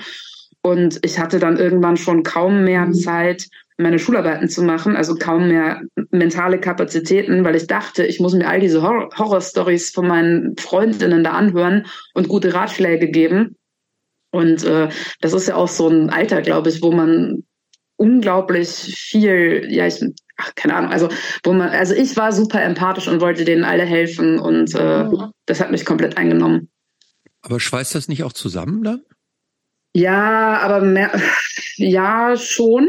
Und ich hatte dann, also im ersten Jahr war ich da so ein bisschen lost, weil ich die da halt einfach alle nur schrecklich fand. Im zweiten Jahr hatte ich dann eine Freundin, mit der ich halt unglaublich viel Scheiße machen konnte und auch Musik hören und äh, die mich halt irgendwie verstanden hat und mit der ich vor allem unglaublich witzigen Scheiß machen konnte. Aber natürlich war das halt irgendwie auch eine Zweckfreundschaft, um sich da gegenseitig zu helfen. Also es hat zumindest über diese Internatszeit draußen nicht gehalten. Mhm. Und ich war dann halt unglaublich viel beschäftigt damit, am Wochenende oder beziehungsweise natürlich auch noch so Kontakt zu halten zu den Leuten, mit denen ich zu Hause befreundet war, weil ich da halt irgendwie auch eine Clique hatte und äh, dann natürlich auch irgendwann so einen Freund und versucht habe, das irgendwie vom Internat aus zu managen und das halt dann von Jahr zu Jahr irgendwie schwieriger wurde, ne? Weil wenn du dann nicht da bist, wenn die wichtigen Sachen passieren, dann wirst du halt auch irgendwann nicht mehr in den Gossip mit einbezogen und da war ja alles noch so Münztelefon, ne? Da waren ja nicht alle irgendwie abends in der gleichen Chatgruppe. Ja, aber warst du zu der Zeit auch punkig und an Punk interessiert oder war das immer noch so Hintergrundmusik und noch nicht so wirklich Lebensinhalt? Also Punk als Punk war es da noch nicht. Also ich mochte halt nach wie vor Musik und habe mich da mhm. auch echt oft drin geflüchtet und bin dann auch kurzfristig großer Böse Onkels Fan geworden, weil ich was dachte, für ein, was für ein Fan? Was was? Böse Onkels. Onkels Fan geworden, Böse. weil ich nämlich dachte, dass diese Band halt nur so coole Antikirchenlieder macht wie auf der Eins. Mir ist dann erst im Nachhinein klar geworden, dass das eigentlich äh, nicht das Hauptthema dieser Band ist. ja. ähm, Genau, und äh, der, also auch vom Look her, also ich habe da immer so rumexperimentiert. Also ich fand schon ähm, mit 11, 12 äh, in den Bravo Photo Love Stories die Punks, die man da gesehen hat, halt optisch total cool. Und habe dann auch versucht, mich entsprechend so zu stylen mit äh, geklauter Schminke von meiner Mutter und Klamotten mit, äh, mit der Nagelschere bearbeitet. Aber das war halt bei den Nonnen auch nur im Rahmen des Möglichen. Ne? Also die hatten da ja auch eine recht konkrete Vorstellung, wie man so, äh, was man tragen darf und so. Und aber ihr hatte keine Uniform, keine, keine Uniform. Uniform nicht, aber alles, also das musste halt auch alles hochgeschlossen sein und Natürlich. keine kurzen Röcke und äh, und keine so schweren Stiefel und so. Also nicht nur so züchtig, sondern halt auch so relativ, das, also möglichst auch kein Schwarz. Obwohl die ja selber schwarz tragen, sollte das bei uns irgendwie alles möglichst freundlich aussehen. Mhm. Hm. Und wir haben dann halt einfach immer noch, also wir haben dann ganz viel Nirvana und Hole und so zusammen gehört. Aber Punk hatte da noch nicht so den Platz bei mir. Oder ich hatte halt vor allem auch kein einziges Rollenvorbild. Also es gab keine Punks da, wo ich war. Also ich habe die mal so im Stadtbild gesehen und fand die bestimmt noch total cool und fand die auch auf Bildern cool. Und ich habe mir auch irgendwie Ärzte und Tote Hosen mal angehört, aber das waren halt alles keine Rollenvorbilder. Mhm. Ja. Aber Hole zum, also Courtney Love, ähm, war, war, die so, wo du sagen würdest, so will ich sein? War, war die ein Rollenvorbild? Ja, auf jeden Fall. Also dieser Look und diese Musik, und was ich halt so von ihr wusste, also ich, äh, Biografie habe ich erst Jahrzehnte später gelesen, aber äh, ja, ich fand die auf jeden Fall cool. Und wir haben dann halt einfach nur noch Scheiße irgendwann gebaut, bis die uns rausgeschmissen haben. Äh, das ist, das ist deine andere Rebellenfreundin und euch beiden, die haben euch beide rausgeworfen aus dem Internat. Genau, also wir haben uns erst beim Rauchen erwischen lassen, dann irgendwie haben wir auch mal so einen komischen Fruchtsekt getrunken und den vergessen irgendwie äh, vom Tisch zu räumen. Es war auch echt so, wir haben da nachts am Fenster geraucht und die Gartennonne hat dann die Kippenstummel aufgesammelt und so richtig beweismäßig da so äh, angeschleppt. Ja, aber come on, ihr habt aus eurem Fenster die Kippen dann runtergeworfen. Ja. Das war jetzt nicht so der smarteste Move fürs heimlich Rauchen, Nein. oder? Nein, natürlich nicht. Natürlich nicht. aber wir haben da nicht groß drüber nachgedacht. Also wir haben ja auch nicht drüber nachgedacht, wenn wir nachts irgendwie durchs Kloster gestratzt sind und äh, oder irgendwie immer lauter geworden sind und zu fünft in einem Bett lagen und sowas und da rumgebrüllt haben, haben wir auch nicht drüber nachgedacht, dass die ja da draußen Patrouille latschen. Hm. hm. Also das war schon immer lustig, aber mir war damals halt irgendwie auch klar, dass es halt unter freiwilligeren Umständen irgendwie coolere Freundschaften gewesen wären. Hm. Ja, denn eigentlich klingt das jetzt, jetzt so, wie du das beschreibst, klingt das eigentlich so ganz, nett, doch so eine, so eine rebellische Freundin mit da haben, nachts am Fenster zu rauchen, laut durch die Gänge zu streifen. Klingt also für mich jetzt eigentlich so ganz passabel, so, ne? Aber ja, also, nicht, nicht also Alternative zu was, ne? Ja. Und vor allem der Druck war ja nicht, also gerade dadurch, ne, dass wir halt so quasi die schwer Erziehbaren waren. Die anderen haben sich ja da schon so in ihr Schicksal als äh, gefühlt Nachwuchsnonne ähm, äh, von denen halt schon allerdings erklären lassen. Und ähm, dann wurde, also die Nonnen haben, waren mit meiner Freundin und mir halt komplett überfordert und haben dann den anderen gesagt, dass wir ein schlechter Umgang wären und dass sie mal aufhören sollen, mit uns so nachts Partys zu feiern und äh, dass auch die Interessen, die wir hätten, also die haben uns dann auch mal mit einer Bravo erwischt, total streng verboten, ne? Also Natürlich. wir uns auch für Sexualität und so interessiert haben und dann haben sich die anderen Eltern auch beschwert und äh, ja, äh, schwierig. Also alles super witzig, aber der Erziehungsstil dieser Nonnen, dass die ähm, uns dann auch die ganze Zeit irgendwie Klos putzen haben lassen und so, war halt, äh, ja, irgendwie nicht so cool. Wie bei der Bundeswehr halt. Ja, es war alles wie bei der Bundeswehr. ja. Wie, wie, war das denn für dich, dass du da rausgeflogen bist? Ähm, ja, auch schwierig, aber meine Eltern und die Eltern von meiner Freundin hatten das dann schon untereinander geklärt. Also die hatten dann eine Absprache mit den Nonnen, wie es jetzt weitergeht. Die haben gesagt, wir müssen gehen. Ähm, ihre Eltern, meine Eltern haben sich darauf geeinigt, dass wir auf gar keinen Fall nach Hause sollen weil irgendwie, da wollten die uns halt auch nicht haben. Und dann haben die sich halt nochmal ein anderes Internat ausgesucht. Und das war dann äh, mit einem Jungsanteil von zwei Drittel. und wo man ab 16 rauchen darf, also wo halt alles so ein bisschen mehr an den echten Jugendschutz angelehnt ist. Und an und, und du und deine Trouble-Freundin, ihr seid beide dann auf die gleiche come on, das klingt, also das klingt jetzt nicht schlecht. Dass ja, du zu der, dass du zu der überhaupt keinen Kontakt mehr hast. Was ist denn da vorgefallen? Wo kam naja, der Druck? Die hat irgendwann den Leben, also sie hat sich dann irgendwann von ihren Eltern einreden lassen, dass ich der schlechte Umgang bin. Ah. Und ähm, also für Haben mich. Die Eltern einen Keil zwischen euch getrieben. Ja, voll. Also die Mutter, ihre Mutter hat dann auch wirklich so Briefe von mir abgefangen und so. Also wir haben dann irgendwann nochmal später einmal noch telefoniert und ich so, ey, ich hatte bestimmt 15 Briefe geschrieben und sie meinte so, ne, die sind nicht angekommen. Also die Eltern haben schon hart versucht, uns auseinanderzutreiben und ihre Eltern, also der Vater war irgendwie Bauunternehmer, die Mutter so eine so eine 80er Jahre äh, äh, Hausfrau, die sich aber so ein schönes Leben machen darf. Ja. Also die hatten auch diese ganzen geilen 80er Jahre Statussymbole. Die hatten so ein blaues Golf Cabrio und ein Autotelefon und eine Sauna. ich Mitglied, im, Tennis, Mitglied im Tennisclub? Ja, natürlich. Ja, natürlich. Und im Golfclub und so. Die musste auch schon in der Grundschule Golf spielen.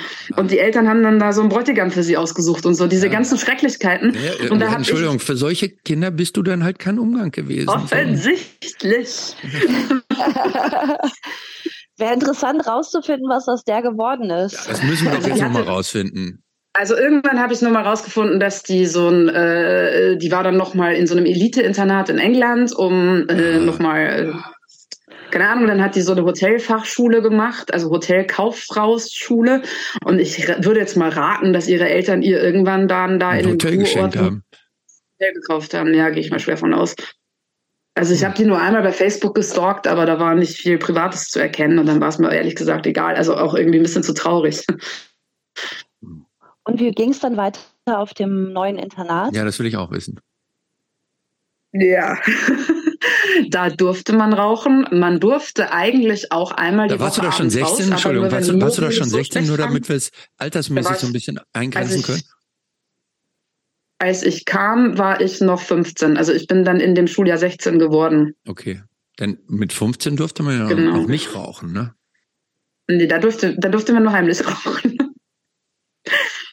äh, ja, also die haben da schon viel mit sich machen lassen und ich hatte dann da auch gar nicht mehr so das Bedürfnis, so mega zu rebellieren, weil ich auch den Eindruck hatte, dass diese Erzieherinnen da schon mehr gesehen haben als das, was ich jetzt gerade auffahren kann. Also da gab es dann plötzlich Abtreibungen, da gab es dann irgendwie noch krassere familiäre Härtefälle und da habe ich halt auch schon dann gemerkt, dass ich halt auch bald überhaupt gar keinen Bock mehr auf Schule habe. Also dass es halt auch in diesem neunte Klasse Schuljahr einfach nur noch total schlecht war.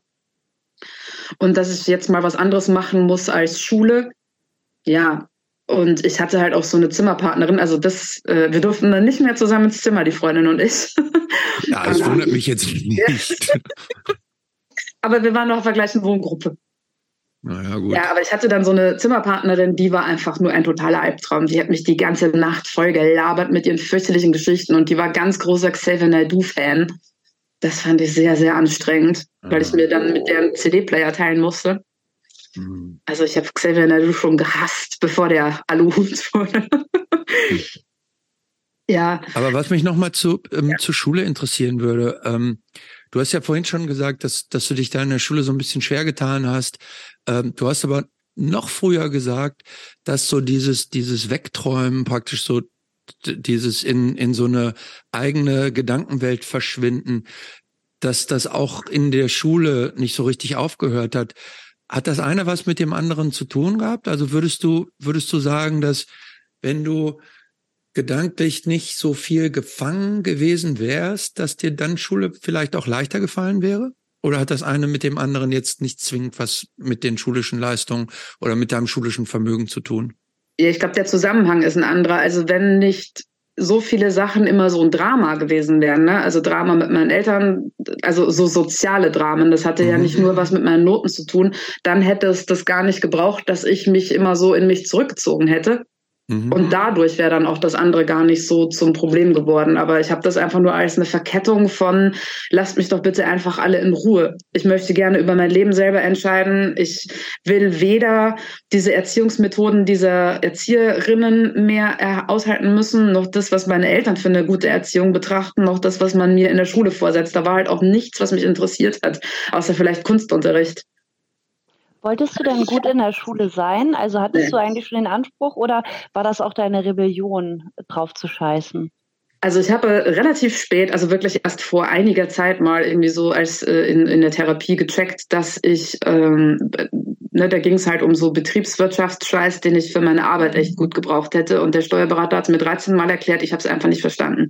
Und da wollte ich halt von meiner Therapeutin wissen, warum ich das einfach nicht verstehe, was da dran jetzt so schwer ist. Und irgendwie haben wir uns dann darauf geeinigt, dass ich mir irgendwann mal abgespeichert habe, wenn ich mir das jetzt merke, wenn ich das jetzt kann, dann haben meine Eltern gewonnen. Mhm. Und wenn ich mich weiterhin, wenn ich weiterhin das Problemkind mit den schlechten Noten bin, dass ich, das einfach nicht in der Lage ist, eine gute Arbeit abzuliefern, dann bin ich halt in meiner eigenen Welt und dann sind die weiterhin wütend und dann kann ich die damit provozieren.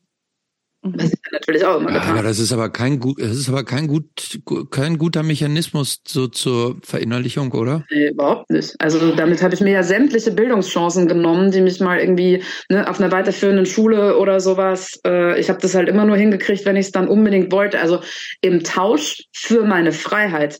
Also ich war dann zum Beispiel, als ich in der Ausbildung war und wusste, ich will das jetzt durchziehen. Ich will hier möglichst schnell mit einem möglichst guten und schnellen Ergebnis raus, damit ich unabhängig von meinen Eltern bin, meine eigene Kohle verdienen kann und wegziehen kann. Da war ich auf einmal gut. Hm. Mhm. Ich habe mich gerade gefragt, hast du dich selber für dumm gehalten? Eigentlich?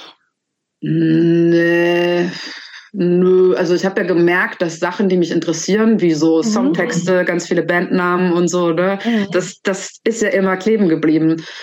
Ähm, mhm. Und ich habe, ich war ja zum Beispiel auch immer super gut in Deutsch. Also in Deutsch hatte ich immer Einsen und Zweien.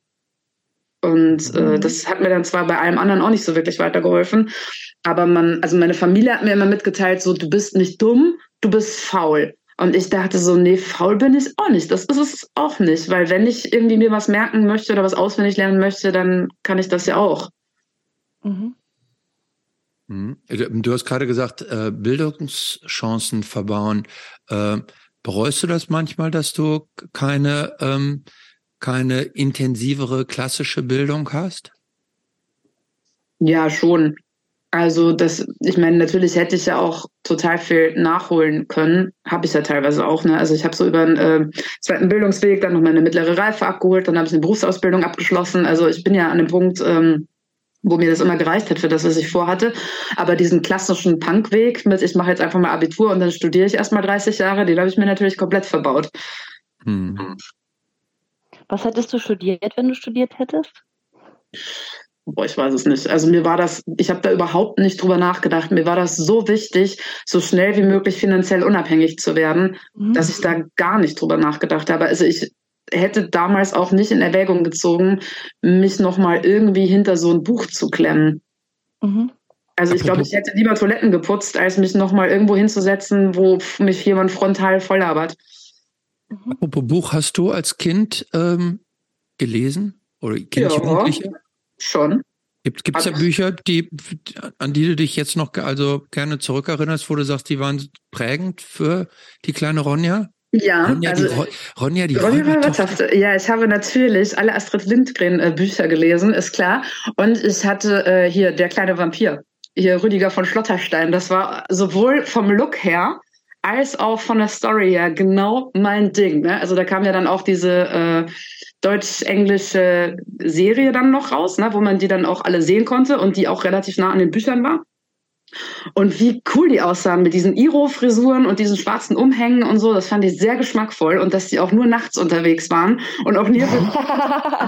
ich, ich, ich, bin blank, ich kenne die gar nicht. Ich weiß nicht, von, von wem du sprichst. Es geht um einen Vampir, der sich nicht an das hält, was von ihm erwartet wird. Ah. Ja. Das war exakt mein Ding. Äh, die, ja. die Frage, die ich mir stelle, äh, und ich glaube auch, die ist bei der Eingangsfrage noch gar nicht so richtig beantwortet worden. Wann kam denn jetzt eigentlich mal so richtiger so. Punk in dein Leben? Ähm, also Punk ähm, kam, als ich mit der mit dem Internat, also mit der Schule, weil ich dann nach der 9. abgegangen bin mit 16, haben meine Eltern mir ähm, eine Ausbildungsstelle organisiert. Also das war so richtig trottelig. Die haben da so rumgefragt im Bekanntenkreis über alle möglichen Kontakte und dann hat man sich darauf geeinigt, äh, auf so einen äh, äh, selbstständigen Dekorateur oder Schauwerbegestalter. Das war so ein Zwei-Personen-Team und die haben dann gesagt, ich kann ein Praktikum machen. Dann war ich da sehr gut. Dann habe ich einen Lehrvertrag bekommen und weil das halt bei uns zu Hause einfach nur noch eskaliert ist, also in diesem halben, halben Jahr zwischen, ich komme vom Internat ähm, naja, und fangen eben diese Ausbildung an. Wir haben uns einfach nur noch angebrüllt. Das war ein Albtraum. Und dann haben meine Eltern gesagt, komm, also die machen jetzt nochmal Kohle locker, ich krieg ein WG-Zimmer in der großen, weiten Welt und bin dann halt nach Regensburg gezogen mit 17,5. Also ich war da noch nicht mal volljährig. Ich bin da wirklich viel zu früh aus dem Nest gefallen. Aber es war halt einfach anders nicht mehr zum Aushalten. Und dann war ich in Regensburg, habe da ganz schnell ein Mädel kennengelernt über Kumpels und die war so punkmäßig unterwegs und die hat mir quasi alle Tore geöffnet zu den Kneipen, zu den Konzerten, zu den Leuten. Und ich dachte so, jo, genau so will ich sein, so möchte ich aussehen. Die machen im Prinzip das, was ich immer machen wollte. Also Punk hat mich gefunden, um genau zu sein. Ja. Kannst du dich und? noch so an frühe mhm. Konzerte erinnern? Ja, ich glaube, das erste Konzert in Regensburg war tatsächlich ein UK Subs Konzert. Ah. Die haben damals wirklich einmal im Jahr in Regensburg gespielt und einmal im Jahr äh, Peter the Test Tube Babies. Und da war ich, und das fand ich richtig cool, aber ich äh, wurde da auch schon mit in so, zu so konspirativen Konzerten in irgendwelchen stillgelegten Kneipen und so geschleppt, wo dann so, ja, so 1, 2, 3, 4 Punkbands gespielt haben. Oder in den, äh, in den Kellerräumen von irgendwelchen WG-Hausprojekten. Äh, ja, und da ging dann auch diese ganze Rock'n'Roll-Punk-Phase los. Und in Regensburg gab es damals so eine Rockabilly-Kneipe, wo eben diese ganzen, wo diese ganzen Typen mit den, mit den coolen Frisuren und diesen hochgekrempelten Jeans und so abgehangen haben. Und da haben auch manchmal Punkbands gespielt. Oder beziehungsweise diese Schnittmenge, die halt zu dem Zeitpunkt so modern war. Und da habe ich mich halt total wohl gefühlt. Das war super. Wie sahst du zu der Zeit aus? Experimentell. Was heißt das experimentell? Also ich habe, ich musste ja in dieser Ausbildung irgendwie so halbwegs, äh, da durfte ich ja einigermaßen bunt aussehen. Also so bunte, kurze bunte Haare haben da niemanden gestört. Ähm, ich habe schon noch so ein bisschen was Künstlerisches, ne? So ja. Schaufensterdekorat, oder? Ja. Genau. Und der ja. Typ, also der der Ausbilder, der Chef, der war selber auch irgendwie recht unkonventionell. Also der hat sich da auch irgendwie nicht so ein, äh, ja, also nicht einnehmen lassen. Und ich habe dann eben so ein bisschen mit meinem Look äh, rumprobiert, habe mir so klassische Punk-Sachen entweder selber genäht oder tatsächlich auch richtig trottelig bei H&M gekauft, weil Nietengürtel und so gab es da ja auch schon bei H&M. Und wollte dann auch unbedingt ein Iro haben und habe dann aber auch mit all dem recht schnell gemerkt, wie ich bei meinem Umfeld ankomme. Also was die Typen gut finden, wegen der, was die mich voll labern. Und tatsächlich, also ich hatte dann da auch so ganz rätselhaften Boyfriend, das war eh recht äh, ungesund für mich. Und der hat dann Schluss gemacht, weil ich ein Iro hatte und ich jetzt gar nicht mehr aussehe wie ein Mädchen. Und ich dachte mir so, hä, in deinem Zimmer hängt doch so ein Poster von der Distillers-Sängerin, die hat doch auch ein Iro, was ist denn da jetzt das Problem? Und er meinte so, ja, aber für seine Freundin stellt er sich was anderes vor. Und äh, ja, dass es halt auch irgendwie schwierig ist, irgendwie so abends äh, mit einem kurzen Rock durch die Stadt zu rennen und sowas. Also ja, ich konnte mich da nicht so ausleben, wie ich mir das vorgestellt habe, weil das nicht so safe für mich gewesen wäre. Aber ähm, ja, also ich hatte da schon Möglichkeiten. Und dann wurde ich auch tatsächlich, als ich ein Iro hatte, von mit meiner Freundin zusammen von irgendwelchen Faschos verprügelt. Und das hat mich so fertig gemacht. Also ich war so bestürzt über diese Situation, weil das am hellerlichten Tag mitten in der Stadt passiert ist, dass ich mir dann halt wirklich, weil ich es mental nicht ausgehalten habe, diesen Iro abrasieren musste und dann erstmal irgendwie ein paar Monate mit äh, Glatze rumgerannt bin. Und, äh, wie, lang, wie lang war denn dein Iro? War das so ein, so ein kurzer oder so ein richtig so exploited? Nö, schon so 10 Zentimeter. Wie viel? So, schon so 10 Zentimeter und auch rot gefärbt. Ja. Okay. Na gut. 10 Zentimeter ist schon ordentlich, ja. Also für Bayern auf jeden Fall. Unbedingt, ja. ähm, und ähm, weißt du noch, du hast eben gesagt, UK Subs und Peter and the Test Tube Babies. Ähm, kannst du dich noch daran erinnern, was so musikalisch für dich da dann prägend, was so richtig bei dir gezündet hat zu der Zeit? Ja, weil da kam diese ganze Welle von diesen sogenannten Female-Fronted Bands gerade auf. Also so von Bumbix und New York Relics. Was ja, was ja kein Genre ist, ne? Was ja kein Genre ist, aber damals, äh, äh, was hörst du? Ja, viel mehr Fronted Punk. Also ich, für mich war das da noch kein Thema. Ne? Also mhm. und dann haben mir Leute auch aufgrund dieser Aussage Bands vorgeschlagen und ich war halt im Paradies. Also ich fand das super.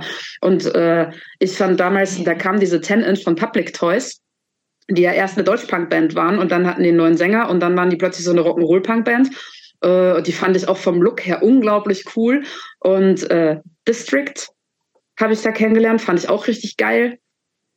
Ja, daran habe ich mich musikalisch so lang gehangelt.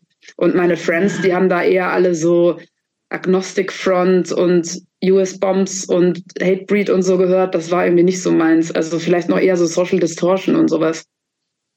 Mhm. Und ich habe dann tatsächlich als einzige Band die mir niemand so explizit gezeigt hat, sondern die ich für mich rausgefunden habe, waren Motorhead. Und das ist bis heute eine meiner absoluten Lieblingsbands. Und ich habe wirklich Tage und Stunden damit verbracht, mir diese CDs in, äh, im Müller Drogeriemarkt äh, zu kaufen, zu Hause zu hören und die Texte auswendig zu lernen. Hast du Motorhead mal live gesehen? Ja, oft und hab das, das wurde ja immer tendenziell immer schlechter, ne? Aber ich habe die mhm. ein paar Mal gesehen und beim allerersten Mal auch so komplett naiv. Da bin ich zu diesem With Full Force Festival gefahren. Da war ich mhm. 18, hatte auch noch keinen Führerschein. Das heißt, mein Regensburg-Kumpel musste bei meinem Vater auf dem Dorf das Auto abholen und ist dann mit mir zu dritt in so einem kleinen Fiesta zu diesem Festival getuckert. Und ich war halt zum zweiten Mal in meinem Leben auf dem Festival. Ich wusste überhaupt nicht, worauf ich mich da einstellen muss. Habe wahrscheinlich wahnsinnig viel Zock mitgeschleppt. mein Vater hat mich dann das so beraten, er hat das so ein Zelt geliehen, meinte auch, ja, ihr müsst auch das Auto nicht vollgetankt zurückgeben, so ist alles cool. Und dann habe ich mir Motorhead angeguckt und nach meiner Vorstellung lief das so, du gehst halt da in die erste Reihe und guckst dir da so eine Band an. Ne? Und dann habe ich mich halt ganz tapfer in die erste Reihe gestellt und war dann ein bisschen überrascht davon, was da so passiert ist. dann mussten sie mich auch mit einer gequetschten Rippe dann da vorne wieder rausziehen, weil ich nicht klargekommen bin. Aber bei UK Subs und Peter and the Testy Babies, da war es doch jetzt im Zweifel auch jetzt nicht so ganz. Ja, warst du schon mal in Regensburg auf einem Konzert? Nee. Ich war, ich war, ich glaube, ich war noch nie in Regensburg. Ist das, ja, da ist das so, ist das so gesittet da in ja, Regensburg? Also ich fand das immer relativ ja, also entweder Konzerte waren, wie gesagt, in irgendwelchen Keller von irgendwelchen Hausprojekten, wo es so eng war, dass du dich überhaupt nicht bewegen konntest. Mhm. Oder halt, äh, ja, also so Regensburg Alte Melzerei und so, das ist jetzt nicht der Laden, der der Furore bekannt geworden ist. Also zumindest nicht da, wo ich dabei war. Vielleicht bin ich ja weiter hinten geblieben, aber so richtig, dass da so der Schweiß von der Decke tropft, also habe ich jetzt da nicht erlebt. Also, hast, du, hast, hast du zu der Zeit eigentlich darüber nachgedacht, selber auch aktiv zu werden, vielleicht Musik zu machen oder ein Label zu starten oder Konzerte zu veranstalten? Nee, also mir hat sich zu dem Zeitpunkt dieser DIY-Gedanke noch gar nicht erschlossen. Also das kam viel, viel später und das war auch in diesem Freundeskreis gar nicht so. Also die Boys hatten halt alle eine Band, die Mädels alle nicht oder vielleicht eine oder so. Und da hatte ich aber auch den Eindruck, also die waren ja alle viel älter als ich. Ne? Also wie gesagt, ich war am Anfang 17, also so noch nicht mal volljährig und die waren alle so Anfang 30 oder der Großteil dieser Leute. Und ähm, entweder die hatten halt schon nach meinem Gefühl schon seit 50 Jahren eine Band, also da brauchst du jetzt auf so einen fahrenden Zug auch nicht mehr mit zusteigen. Oder die hatten schon alle so teilweise auch schon Kinder und so und waren nur am Wochenende unterwegs. Und ich habe mich da halt irgendwie versucht, so mit durchzuhampeln, aber da war jetzt niemand in meinem Alter, mit dem oder der ich das wirklich so hätte machen können oder äh, habe dann wirklich echt nur in meinem letzten halben Jahr in Regensburg meine Freundin Sina kennengelernt, die auch immer noch meine sehr liebe Freundin ist. Und die war da aber auch mit so vielen anderen Scheiß beschäftigt. Ne? Also wir haben da beide mit Ausbildung rumgestruggelt, mit unseren Wohnverhältnissen, mit unseren WGs. Ich habe nebenbei noch versucht, meinen Führerschein zu machen. Ähm, da waren gerade so viele andere Sachen wichtig, dass ich dann nicht jetzt noch irgendwie auf die Idee gekommen wäre, noch eine Band zu machen. Also ich war ja mit dem Konsum von Musik schon so überfordert oder so gefordert, dass ich dann nicht äh, überlegt hätte. Also ich hatte tatsächlich als Kind mal Gitarrenunterricht und es wäre wahrscheinlich ein leichtes gewesen, da wieder einzusteigen. Aber irgendwie stand das da gerade nicht so richtig zur Diskussion. Aber das, ich, ich muss da nochmal nachhaken. Ich, ich finde das schon erstaunlich, weil in dem Alter, sage ich jetzt mal, ist ja der Altersunterschied zwischen 17 und 30 ja schon enorm. Ja. Ne? ja. Also das ist zwischen 30 und Anfang 40 vermutlich dann nicht mehr so, aber so in, in der Altersstufe äh, ähm, liegen da ja zwischen Anfang 30 und 17 ja Welten dazwischen. Wie seid ihr denn überhaupt dann so zusammengekommen? Ähm, also ich hatte halt eine, ne, die, was ich gerade gesagt habe, die bekannte Freundin, die ich so direkt am Anfang in Regensburg kennengelernt habe, die mich so diesen Menschen vorgestellt hat. Das ist Aber die war auch so alt wie du, oder war die auch schon war so alt? ein bisschen älter als ich. Also die war, glaube ich, so zwei Jahre älter als ich, war aber mit einem von dieser Gang zusammen, also mit ah. diesem riesigen Altersunterschied. Und dementsprechend wurde ich da so äh, vorgestellt, eingeführt. Und es gab da halt entweder diese Typen, die mir das auf eine, also eigentlich haben mich halt alle die ganze Zeit belehrt. Und bei manchen war das erträglich, weil ich wirklich das Gefühl hatte, dass die mir auf Augenhöhe irgendwas zeigen möchten, was mir vielleicht gefallen könnte.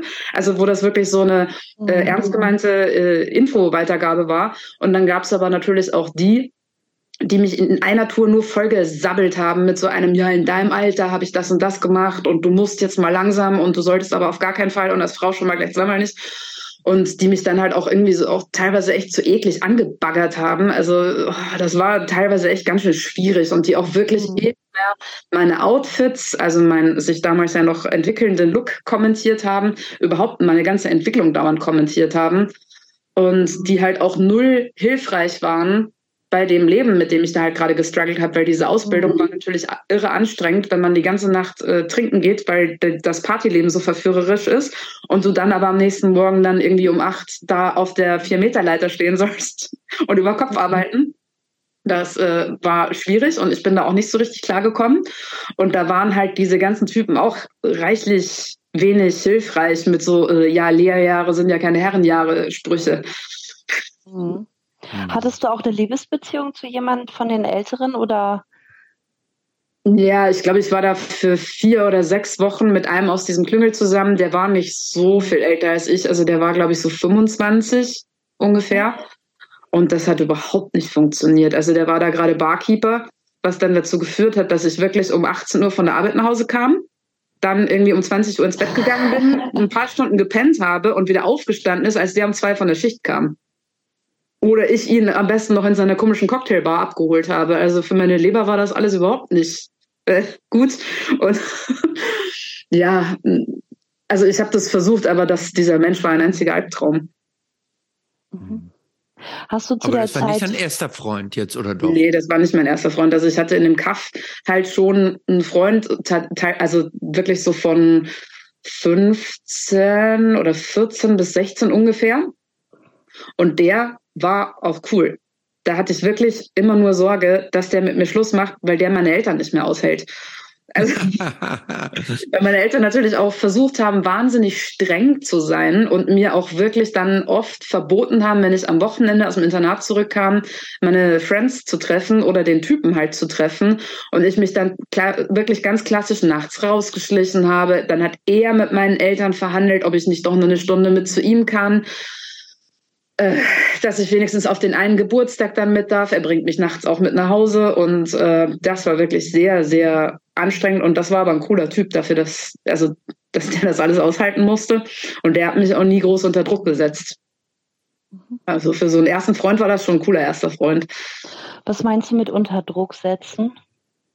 Mm, naja, also dass ähm, also ich hatte halt schon immer auch so eine recht konkrete Vorstellung, dass ich halt am Wochenende weggehen möchte, dass ich sehr viel männliche Freunde haben kann. Mhm. Also ich habe mich unter Typen natürlich auch irgendwie immer ganz wohl gefühlt. Ähm, und ich war halt nicht das klassische Mädchen, das man uns allen in dieser Dorfromantik als erstrebenswert dargestellt hat also ich wollte halt was anderes und ich habe das auch schon immer klar gemacht und ich hatte auch schon immer so ganz kurze Haare und äh, habe mich halt irgendwie auch für für viele Themen, die für die Mädels da in dem Dorf wichtig waren, halt überhaupt nicht interessiert. Und ich glaube, er fand das cool, aber manchmal war dem das auch schon manchmal so ein bisschen zu viel. Und er hatte aber keinen Stress gemacht, dass ich jetzt mal so sein soll wie die. Mhm. Hast du denn ähm,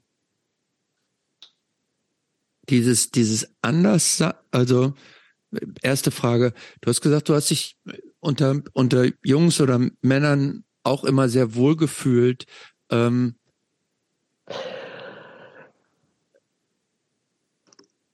dieses, ähm, ich, ich versuche gerade das jetzt richtig auf die Kette zu kriegen, was ich sagen will, dieses, ähm, dieser Umstand, dass du anders warst als so die, die durchschnittlichen jungen Frauen, hat das diese, hat das diesen Zugang erleichtert oder eher, war das eher so ein, eine Hürde, über die erst gesprungen werden musste? Also ich glaube, die meisten, also für die Typen meinst du? Ja. Also ich glaube, die meisten fanden das irgendwie cool bis skurril. Also auf der einen Seite fanden viele von denen, die halt auch sehr Rockmusik interessiert waren und jetzt auch nicht unbedingt die Typen, die mit 14 schon angefangen haben, fürs Eigenheim zu sparen, mhm. ähm, fanden mich ganz cool. Aber ich glaube, so zusammen sein hätte da jetzt nicht unbedingt einer mit mir wollen, weil so als Freundin dann nicht. Und ich war jetzt nicht so. Ja, wie, wie dein Distillers-Freund da, ne? Da war das ja auch yeah. so. Genau. Hm. Also ich war jetzt nicht so Pick-me-Girl-mäßig unterwegs, so Mädchen sind alle doof, sondern ich habe halt bei den Typen halt mehr Interessensüberschneidungen gesehen. Mhm. Und ich ähm, war auch super scharf auf deren Privilegien, weil die durften ja viel mhm. mehr als Mädchen in dem Alter dürfen. Und die durften sich viel mhm. mehr aufführen, die durften viel lauter sein, die durften da breitbeinig irgendwo rumsitzen und mussten sich nicht anhören, dass sich das für ein Mädchen nicht gehört und warum du an deinen Fingernägeln kaust oder sowas. Das interessiert ja bei Typen alles niemanden. Und ich wollte das auch alles, was die dürfen. Mhm. Fingernägel kauen, ja. Das, man sollte übrigens, äh, egal, unabhängig vom Schlecht, Geschlecht des Fingernägel kauen nicht gut. Ist das so? Ja, das ist so. Wie war denn eigentlich dein, dein Verhältnis zu Alkohol und Drogen? Hast du eine gute Frage immer mega affin. Also schon immer. Also in, meine Familie spielt Alkohol eine Riesenrolle. Äh, da wird auch sofort beim ersten Zwickzwack eine Tablette für irgendwas genommen. Also ich, ich war da schon immer sehr interessiert. Und meine, ja, also meine bayerische Verwandtschaft, die saufen halt wie die Löcher zu jeder Festivität und man muss die Feste feiern, wie sie feiern. Und äh, wenn keine Gelegenheit da ist, dann wird eine generiert. Und da war dann auch, äh, da hat mich auch keiner kritisiert, wenn ich da auch mal so ein Bier wollte, dann irgendwie mit 15 oder so. Das durfte ich halt schon alles. Und ich habe dann aber über diese ganzen Partyjahre mit Sicherheit auch mal Drogen ausprobiert, aber habe dann sehr geistesgegenwärtig festgestellt, dass mir das viel zu gut gefällt. Mhm und habe es dann halt sein lassen. Also ich habe meine Drogenkarriere dann nicht fortgesetzt, weil ich schon gemerkt habe, das kannst du jetzt machen, dann machst du das aber nur fünf Jahre. Und dann musst du, also mein größter Horror äh, war wirklich auch schon immer, mit Alkohol und äh, Drogenkonsum an einen Punkt zu kommen, wo ich irgendwann nur noch zwischen alles und nichts entscheiden kann. Und dadurch, dass für mich irgendwie schon immer klar war, dass mich so ein bürgerliches Leben nicht interessiert, also dass ich wahrscheinlich hoffentlich mit 60 auch noch das tun werde, was ich jetzt tue. Also ich habe ja mein Partyverhalten, seit ich 14 bin, nicht verändert. Und mhm. da war mir halt klar, wenn ich das so durchhalten möchte, dann muss ich das halt eher so ein bisschen Langstreckenlaufmäßig anlegen und darf es halt nicht so komplett übertreiben.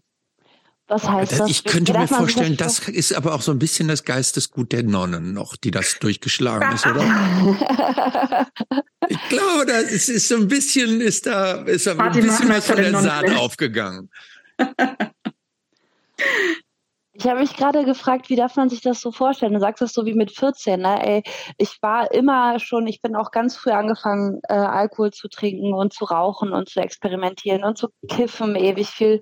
Und äh, feiern war viele Jahre wirklich auch mein Lebensinhalt. So, ich war super gerne feiern.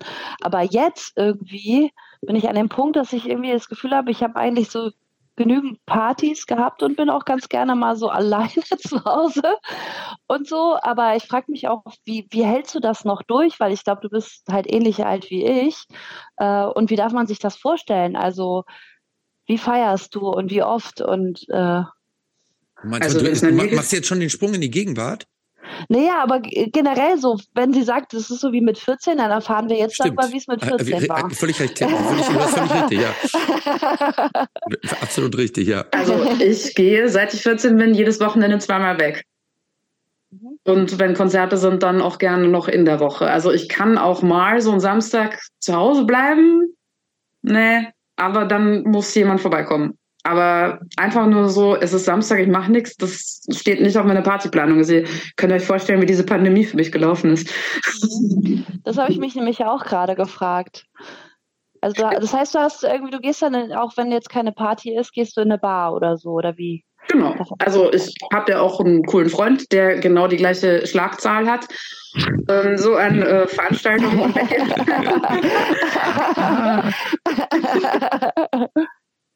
Und also, das, ich könnte mir auch niemals vorstellen, mit jemandem in einer Beziehung zu sein, der das der nicht versteht. So eine Schlagzahl hat. wenn, wenn, ich sage, hey, ich möchte gerne nächste Woche eine Band äh, sehen, die in Chemnitz spielt und diese Person dann nicht versteht, dass das ein Grund ist, dahin zu fahren und dass das auch gemacht wird. Und das ja wirklich alles, also schau mal, das war ja schon im Internat, dass sich dieses komplette Leben nur aufs Wochenende hinarbeitet. Und das hat sich halt nie geändert. Und ich könnte niemals oder ich möchte keinen so einen Job machen, wo ich Samstag arbeiten muss. Weil da muss ich ja ausschlafen und katern. Und, und, und, in der Plastic Bomb GmbH ist das halt ähnlich. Also da wird auch nur aufs Wochenende zugearbeitet und äh, Freitag, äh, Early Friday und dann wissen wir am Donnerstag schon, was wir, reden wir schon drüber, was wir Freitagabend anziehen. Ach, nee, das ist jetzt ja, äh, ihr seid da so richtige Fashionistas da auch? Dass, dass so die, das Outfit abgestimmt also, wird? Also der Andi und ich auf jeden Fall und die Schlossi redet dann manchmal so aus Sympathie mit, mit uns mit darüber. Aber eigentlich ist das so ein mental schon mal aufs Wochenende vorbereitet. Also mindestens äh, so, was wird am Wochenende gemacht. Und wir haben auch einen so einen riesen Kalender in der Arbeit hängen, wo halt die ganzen Arbeitstermine drinstehen. Und da stehen auch viele äh, Wochenend-Festivaltermine drin, weil wenn man da reinschreibt, dass man Freitag frei braucht, kann man ja gleich dazu schreiben, wo man hinfährt. Das könnte dann ja ein Betriebsausflug draus werden. Ja, ist es ja auch oft. Also, ja. äh, wie gesagt, der Andi und ich sind eh zusammen unterwegs und äh, die Schlossi wohnt hier in Dortmund, der läuft man natürlich auch oft genug über den Weg und wir haben ja auch einen sehr ähnlichen Musikgeschmack alle. Ja, ja, ja, ja, ja. Jetzt sind wir und, ja schon. Wo wir jetzt. Genau, in welcher De Dekade sind wir denn jetzt? Nee, wir sind jetzt, wir sind ja, da, wir sind ja offensichtlich bei diesem Dauerzustand ange äh, Feststellung. ne? ähm, das ist ja offensichtlich Dekadenüber, eine dekadenübergreifende Leidenschaft irgendwie, die äh, fürs Wochenende und für ja, dann gerne mal so einen schönen Kräutertee mit Schuss. Genau. Wenn ich das richtig verstanden habe. Ich kann ähm, mal erzählen, warum ich aus Regensburg weggezogen bin, ich falls das eure nächste Frage war. Aha. ja gut, ja, dann erzähl dir doch mal einfach. Ja. Also mir wurde das irgendwann zu viel und obwohl ich da äh, dann eine sehr coole Partyfreundin hatte, also Sina, die so alt ist wie ich, die die gleichen Probleme hatte, die wirklich äh, sich mit dem gleichen Scheiß rumgeschlagen hat, hatte ich irgendwie mental schon beschlossen, dass ich weiterziehen muss. Also dass ich da halt nicht bleiben kann, dass ich da halt auch über diesen Azubi-Status irgendwie in der Szene nicht hinauskommen werde. Und das mit der Sina hat mir auch super leid getan, dass die dann da ohne mich äh, klarkommen musste. Und äh, dann habe ich mir überlegt, was ich machen möchte und habe mir so mich damit auseinandergesetzt, wo wohl so die meisten Konzerte stattfinden. und bin dann irgendwie auch über eine Bekannte in Düsseldorf erstmal gelandet. Also ich hatte hier eine Person, die ich halt aus der Berufsschule kannte, die dann, glaube ich, wegen Job hier raufgezogen ist. Und dann habe ich mir auch überlegt, was ich denn jetzt als Dekorateurin überhaupt arbeiten möchte. Und irgendwie ist mir dann so eine ähm, Modestadt Düsseldorf, ne? So eine Jobanzeige von H&M reingeflattert. Ja. ja. Und dann habe ich äh, dieses Vorstellungsgespräch als Dekorateurin bei H&M absolviert. Und dann ist mir aber auch in diesem Vorstellungsgespräch in Regensburg klar geworden, ich will hier gar nicht bleiben. Und dann habe ich im Vorstellungsgespräch gefragt, sag mal, ihr scheint euch ja anscheinend für mich zu interessieren, könnt ihr mich auch in eine andere Stadt schicken? Und die meinten so, äh, naja, also wir können dich weiterempfehlen, aber irgendwie ist das jetzt gerade blöd, weil wir wollen ja jetzt eigentlich gerade, dass du hier anfängst. Ich so, ja, nee, ich, ich merke gerade mit diesen Leuten, die hier rumlaufen und so, ich, ich will nicht, ich muss hier weg. Hm. Und dann haben die mich empfohlen und dann haben, wurde ich zu so einem Vorstellungsgespräch nach äh, Köln, wo halt deren Area-Büro ist, eingeladen und habe da anscheinend auch einen guten Eindruck hinterlassen. Und da meinte diese Frau, und in welche Stadt möchtest du? Und ich habe erst im Nachhinein rausgefunden, dass das bei denen halt, also äh, das ist ja nicht wie bei dem Verkaufspersonal, die in ihrer Filiale eingestellt werden, sondern Deko ist halt bei H&M oder war es zu diesem Zeitpunkt offiziell immer Führungskraft. Und da wird man schon so ein bisschen delegiert und da sagen die dir, in welche Stadt du in deine Area kommst. Und es war halt ein Riesenzufall, dass ich mir eine Stadt aussuchen durfte. Also du hättest also jetzt auch Barcelona oder New York sagen können. Nee, innerhalb von, also ich habe schon ungefähr diesen Radius hier oben bestimmt. Also die mhm. teilen das nicht so genau nach Bundesland ein, aber schon so ungefähr. Ne? Habe halt von Bayern aus gesagt, ich möchte gerne darauf. Ich kenne jemanden in Düsseldorf, ich könnte mir vorstellen, da zu wohnen. Mhm. Und dann wurde ich eben zu dieser Tante da nach Köln eingeladen und die meinte, und welche Stadt? Und dann habe ich halt Düsseldorf gesagt, aber ich hätte halt innerhalb deren Radius wahrscheinlich auch Dortmund oder Köln sagen können. Mhm. Aber es hätte auch sagen können, dass sie sagt Wuppertal. Ja, und somit hatte ich Glück und habe dann da angefangen und äh, war dann in der Probezeit und meine Eltern meinten so, hä, du kannst nicht einfach alleine 500 Kilometer weit wegziehen. Das geht nicht. du kennst da keinen. So, du kannst jetzt nicht einfach umziehen. Und ich so, ja doch.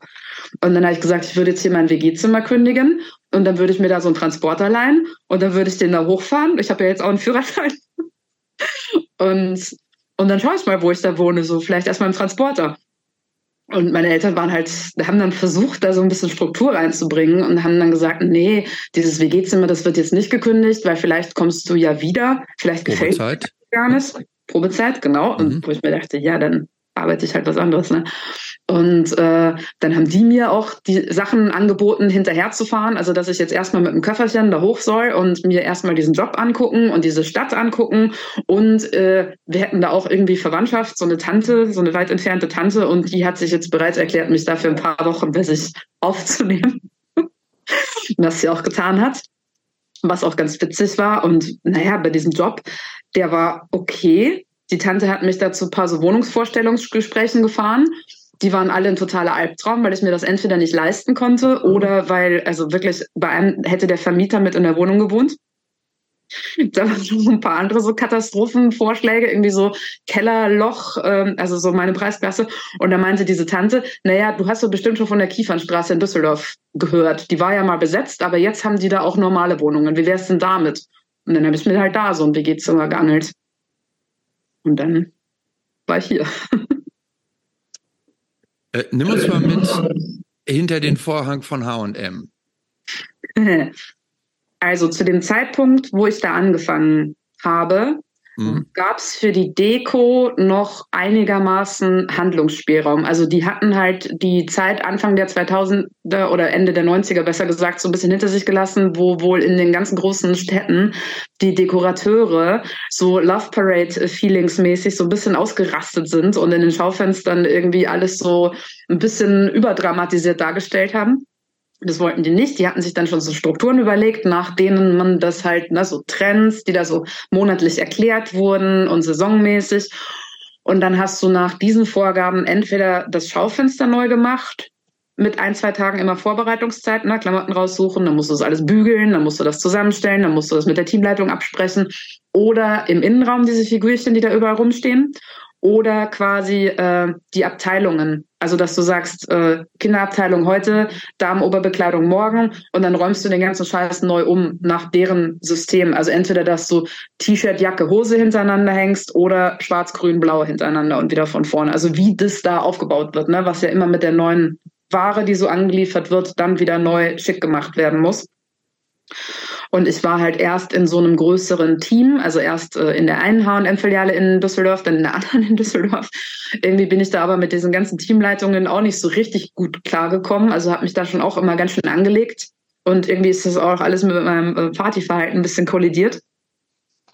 Und mich hat's wirklich gewundert. Also diese Person, die mich eingestellt hat, die auch die ganze Zeit für mich zuständig war, die hatte irgendwie einen Narren an mir gefressen. Also die fand mich irgendwie cool. Das war so wirklich meine allererste weibliche, wie nennt man das? Also so eine, die dich halt so protegiert, ne? Mentor? Ja, so eine Mentorin, die dich so hm. durchschleppt und die dir halt auch Sachen durchgehen lässt, die dir sonst keiner durchgehen lässt. Und die hat auch mal erzählt, dass sie sich die Ramones mal auf der Lorelei angeguckt hat. Wahrscheinlich war es das, was sie da irgendwie an mir cool fand.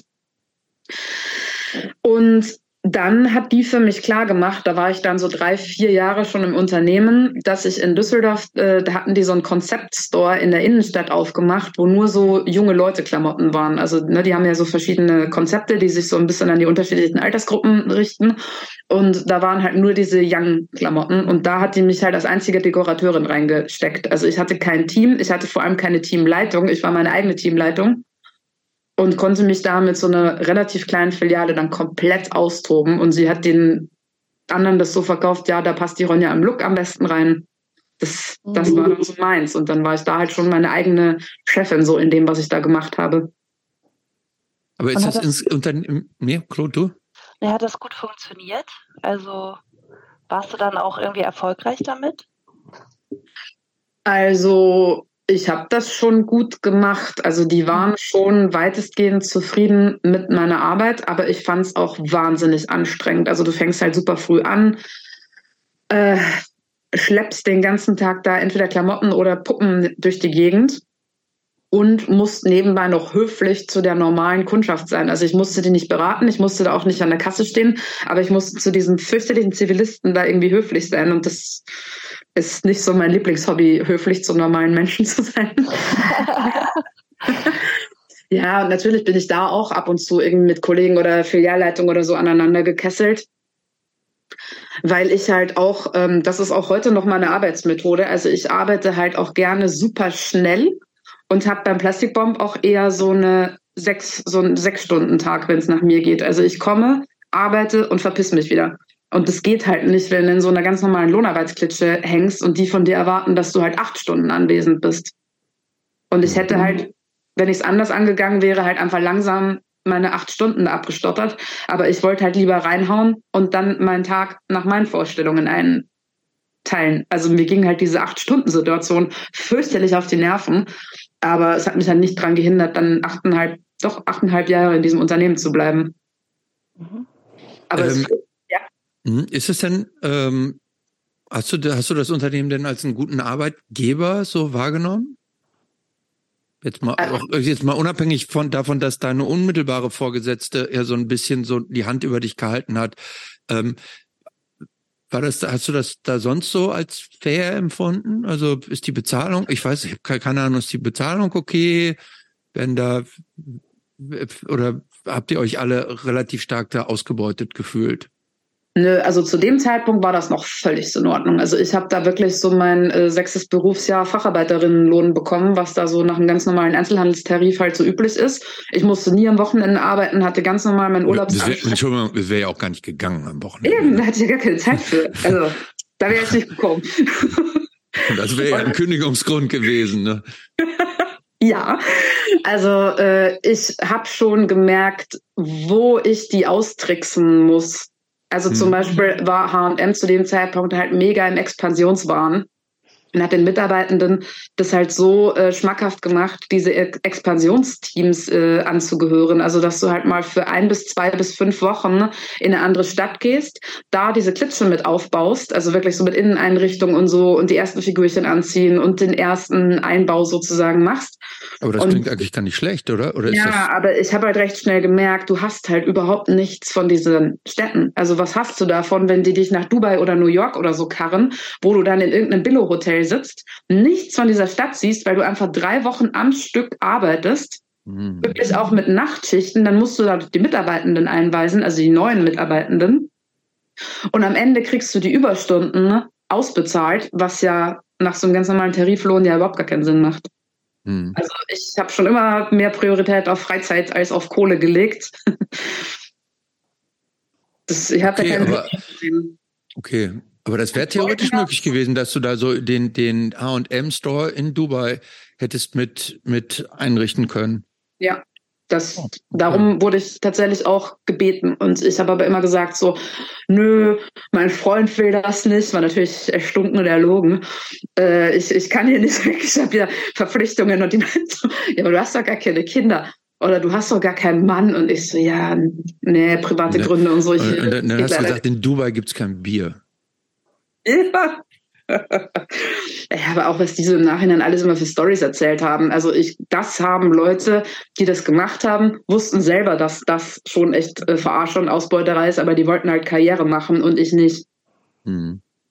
Also ich wusste, dass meine Karriereziele in dieser Firma eher schon erfüllt waren, indem man mich in Ruhe gelassen hat, indem man mich frei Hand für das hat ne, haben lassen, was ich da machen wollte oder was ich dann noch so halbwegs als kreativ empfunden habe.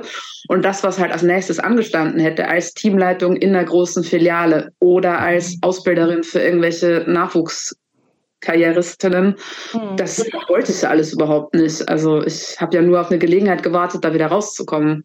Mhm. Mhm. Und wann, wann kam die Gelegenheit? die Gelegenheit kam, ähm, als ich ähm, in also ich habe hier so nach und nach sehr stetig mir einen Freundeskreis aufgebaut. Und in Duisburg gab es dann den Mustermensch e.V., das war halt so ein äh, gemeinnütziger Verein, der sich halt auf die Fahnen geschrieben hatte, in Duisburg für alternative Kultur zu sorgen. Weil hier gab es halt früher irgendwie mal einen coolen Laden, die Fabrik, und noch vorher gab es das Eschhaus, kenne ich alles nur aus Legenden. Und dann gab es halt nichts mehr. Und dann wollten die Menschen in Duisburg halt wieder Konzerte veranstalten und das halt wieder hier zu einer coolen Szene-Hochburg machen. Und ich wollte da mitmachen und bin zu diesen Treffen gegangen und habe da den Micha vom Plastikbomb kennengelernt. Und wir haben uns halt auf Anhieb recht gut verstanden. Und ich habe dann auch angefangen, ne, fürs Heft so ein bisschen mitzuschreiben. Und er hat mir da immer so mir das alles vorgeschlagen, ist auch so ein bisschen hartnäckig geblieben, weil ich mhm. natürlich auch am Anfang so mir nicht sicher war, bis ich es überhaupt kann. Und er hat mir so ein bisschen erklärt, wie das so läuft. Mhm. Und irgendwann meinte er oder haben wir uns darüber unterhalten, dass es ja da schon die erste Vinylkrise gab und dass denen da aufgefallen ist, dass die Leute eigentlich viel mehr Kohle für Klamotten ausgeben und dass sie aber nicht so richtig wissen, wie sie es angehen sollen und ob ich Bock habe, drei Tage die Woche fürs Plastic Bomb zu arbeiten und da so den Klamottenbereich äh, zu übernehmen, weil die da auch so Fairtrade-Sachen machen wollten. Und dann habe ich halt Ja gesagt. Und dann haben sie wirklich für mich eine Lohnarbeitsstelle geschaffen, über die ich zwar unglaublich schlecht bezahlt war. Also ich habe da für 5,50 Euro die Stunde angefangen, was auch 2008 schon nicht mehr in Ordnung war. Aber dann konnte ich halt bei H&M raus und war sozialversichert und konnte halt mal was, was Sinnvolles mit meinem Leben anfangen.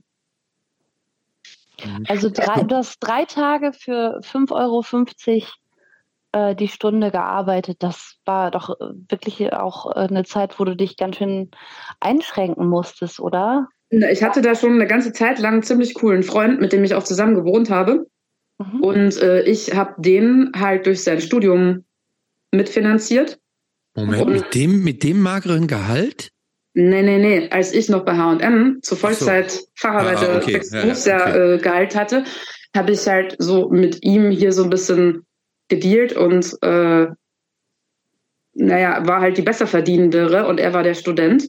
Und dann war der halt fertig und hat auch direkt so ein Ingenieursgehalt äh, bekommen und dann hat der halt die Miete weiter bezahlt. Also das war eigentlich ein ziemlich cooler Deal und hat halt auch zeitmäßig, also war das schon auch so ein bisschen getimt. Ne? Also ich kann das erst machen, wenn der Typ mit seinem Studium fertig ist und ich hier erstmal keine Miete bezahlen muss. Und das war auch mit dem Plastikbomb so abgesprochen, dass es halt nicht dauerhaft eine Drei-Tage-Woche bleiben soll, sondern halt schon in die Richtung gehen soll, dass ich mir das auch leisten kann. Mhm. So. Okay. Ähm, ich, eine Sache äh, hängt mir noch so ein bisschen nach. Ähm, dieses H&M hat ja den, ich, ich bin jetzt in den Geschäftspraktiken von H&M nicht so drin. Die haben ja den, äh, stimmt das oder die haben ja so ein bisschen den Ruf, dass sie so in Sweatshops und unter unglaublich schlechten Bedingungen die ihre Klamotten irgendwie so herstellen lassen. Frage eins, sti stimmt das oder weißt du das? Und Frage zwei, hat das, war das irgendein Issue mal jemals für dich? Also für ja, so einen Laden zu arbeiten, der, der, der praktisch sein Geld verdient mit ähm, äh, mit Klamotten, die von Kindern irgendwo in Bangladesch hergestellt werden? Falls ja, das stimmt. Jetzt, mich hat das total gestresst. Also genau so ist das auch. Also ich habe, als ich hier hergezogen bin, also so 2002, ne, mich hier in der Region in diese ganze Punk-Szene so nach und nach eingegroovt. Ne. Das war am Anfang auch eher nur Party. Und dann habe ich aber Menschen kennengelernt, die mir halt wirklich so DIY-Inhalte näher gebracht haben. Und dadurch, dass ich mich ja schon immer irgendwie für Politik interessiert habe und auch immer so ein linkes Weltbild hatte, habe ich das halt mit, äh, also habe ich das halt aufgesaugt ne? und hatte dann so die ersten Fanzines und habe mich mit dem auseinandergesetzt, was in so Punk-Texten äh, ne, mhm. über äh, Kapitalismuskritik und so gesagt wird. Und dann wurde mir das natürlich immer klarer. Erstens, was das für ein widerlicher Konzern ist. Also, dass ich alles, was mir hier angeboten wird, an angeblich so geilen Aufgaben wie Expansionsteam, eigentlich nur für einen scheiß Konzern ist. Also, warum sollte ich da so viel Energie reinstecken für die und nicht für mich? Mhm. Und natürlich auch dieses ganze Drama mit äh, Kinderarbeit. Also wir haben da regelmäßig so Schulungen bekommen, wo die erzählt haben, dass das halt alles überhaupt nicht stimmt und dass da wahnsinnig viel Energie reingesteckt wird, das nicht zu machen. Und dann haben wieder irgendwelche NGOs aufgedeckt, dass es ja wohl so ist. Und ich hatte da auch schon meine ersten Gehversuche als Fernsehautorin gemacht und habe da schon über so Sweatshops und Kinderarbeit und so berichtet. Und also diese Diskrepanz zwischen äh, Lohnarbeit alles nicht so geil und dem, was ich halt politisch fühle, ist ja bis heute eins meiner großen Lebensthemen. Ne? Also diese, hm. dass das nicht immer alles so ist, wie ich mir das wünschen würde. Okay, aber jetzt waren wir, äh, waren wir bei diesem, bei dieser Stelle im, im Plastikbomb. Äh, wie ging es denn dann weiter?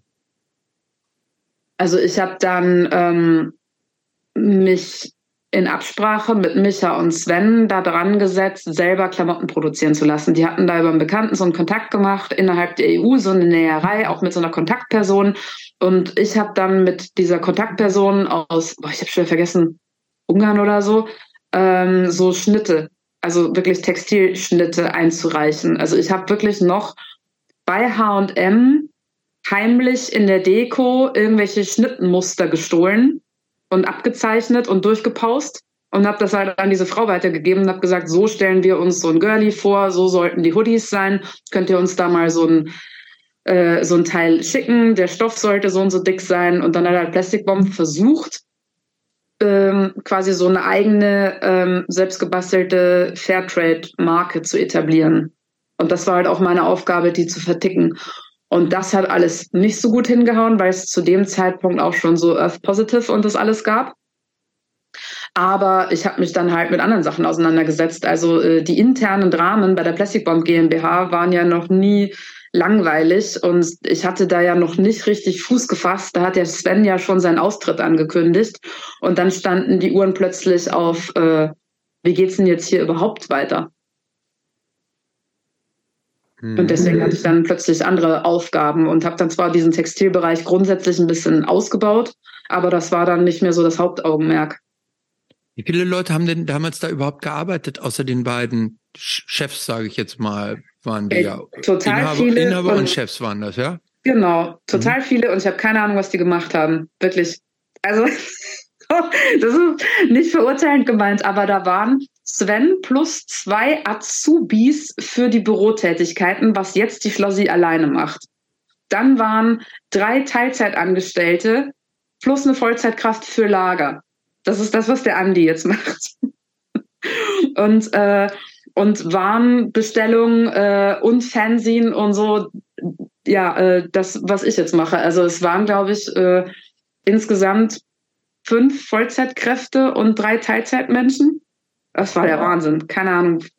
So viele Menschen, die aber auch sehr viel Zeit mit Rauchen und Streiten verbracht haben. Ähm, wenn du von Waren sprichst, äh, hilf mir mal genau, ähm, was gehört denn eigentlich oder was gehörte eigentlich alles so zum Warensortiment vom Plastic Bomb?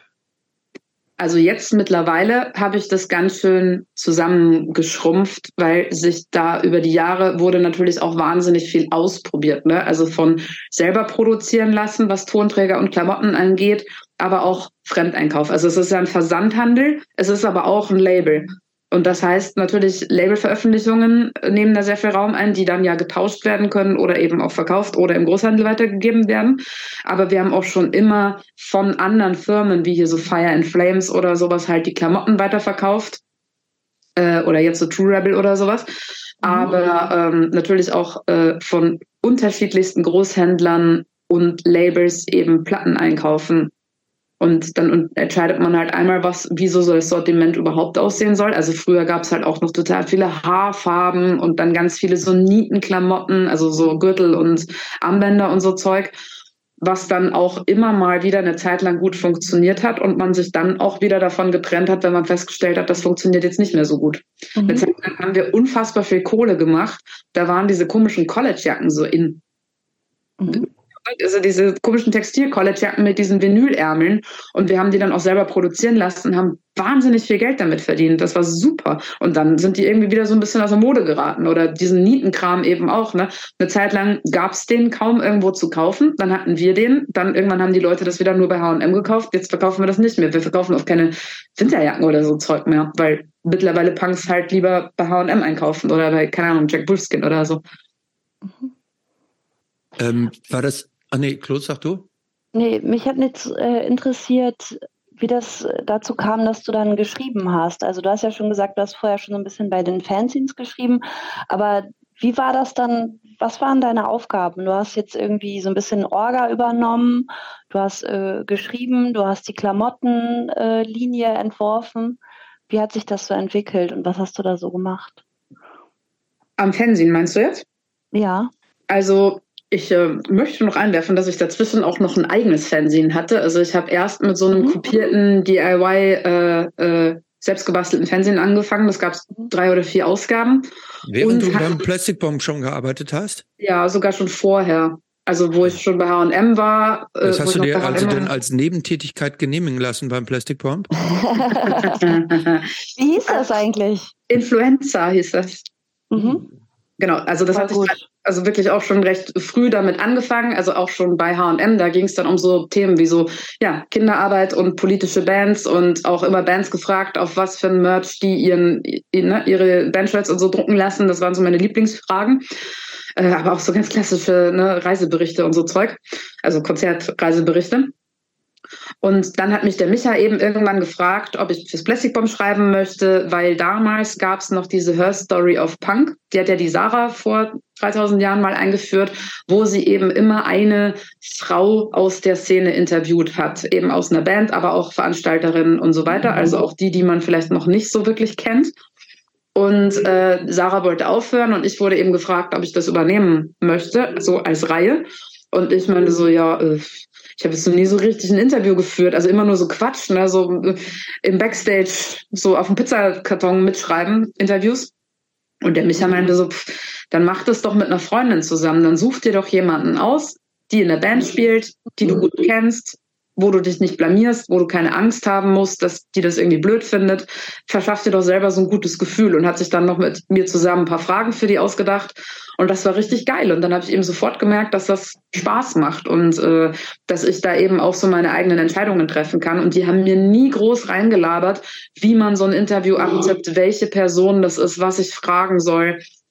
Ähm, und so hat sich das dann so weiterentwickelt. Also dann hatte ich eben nicht nur diese Her Story, sondern habe dann auch mit Micha zusammen recht schnell diese Redaktionskonferenzen ausgerichtet, die früher tatsächlich noch stattgefunden haben bei ihm zu Hause oder bei mir zu Hause, weil da der Großteil der Autorenschaft noch in Duisburg oder zumindest in der Umgebung gewohnt hat.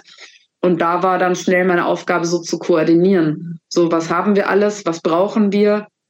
Weil am Anfang war das, oder recht lange war das Plastikbomb ja so, ähm, wie das Ochs, ne, mit so einem Rückenbindungsdings, also wo es egal ist, wie viele Seiten du dieses Mal hast, da war es mal dicker und mal dünner, da wurde es halt so umfangreich, äh, wie, wie man halt Inhalt hatte.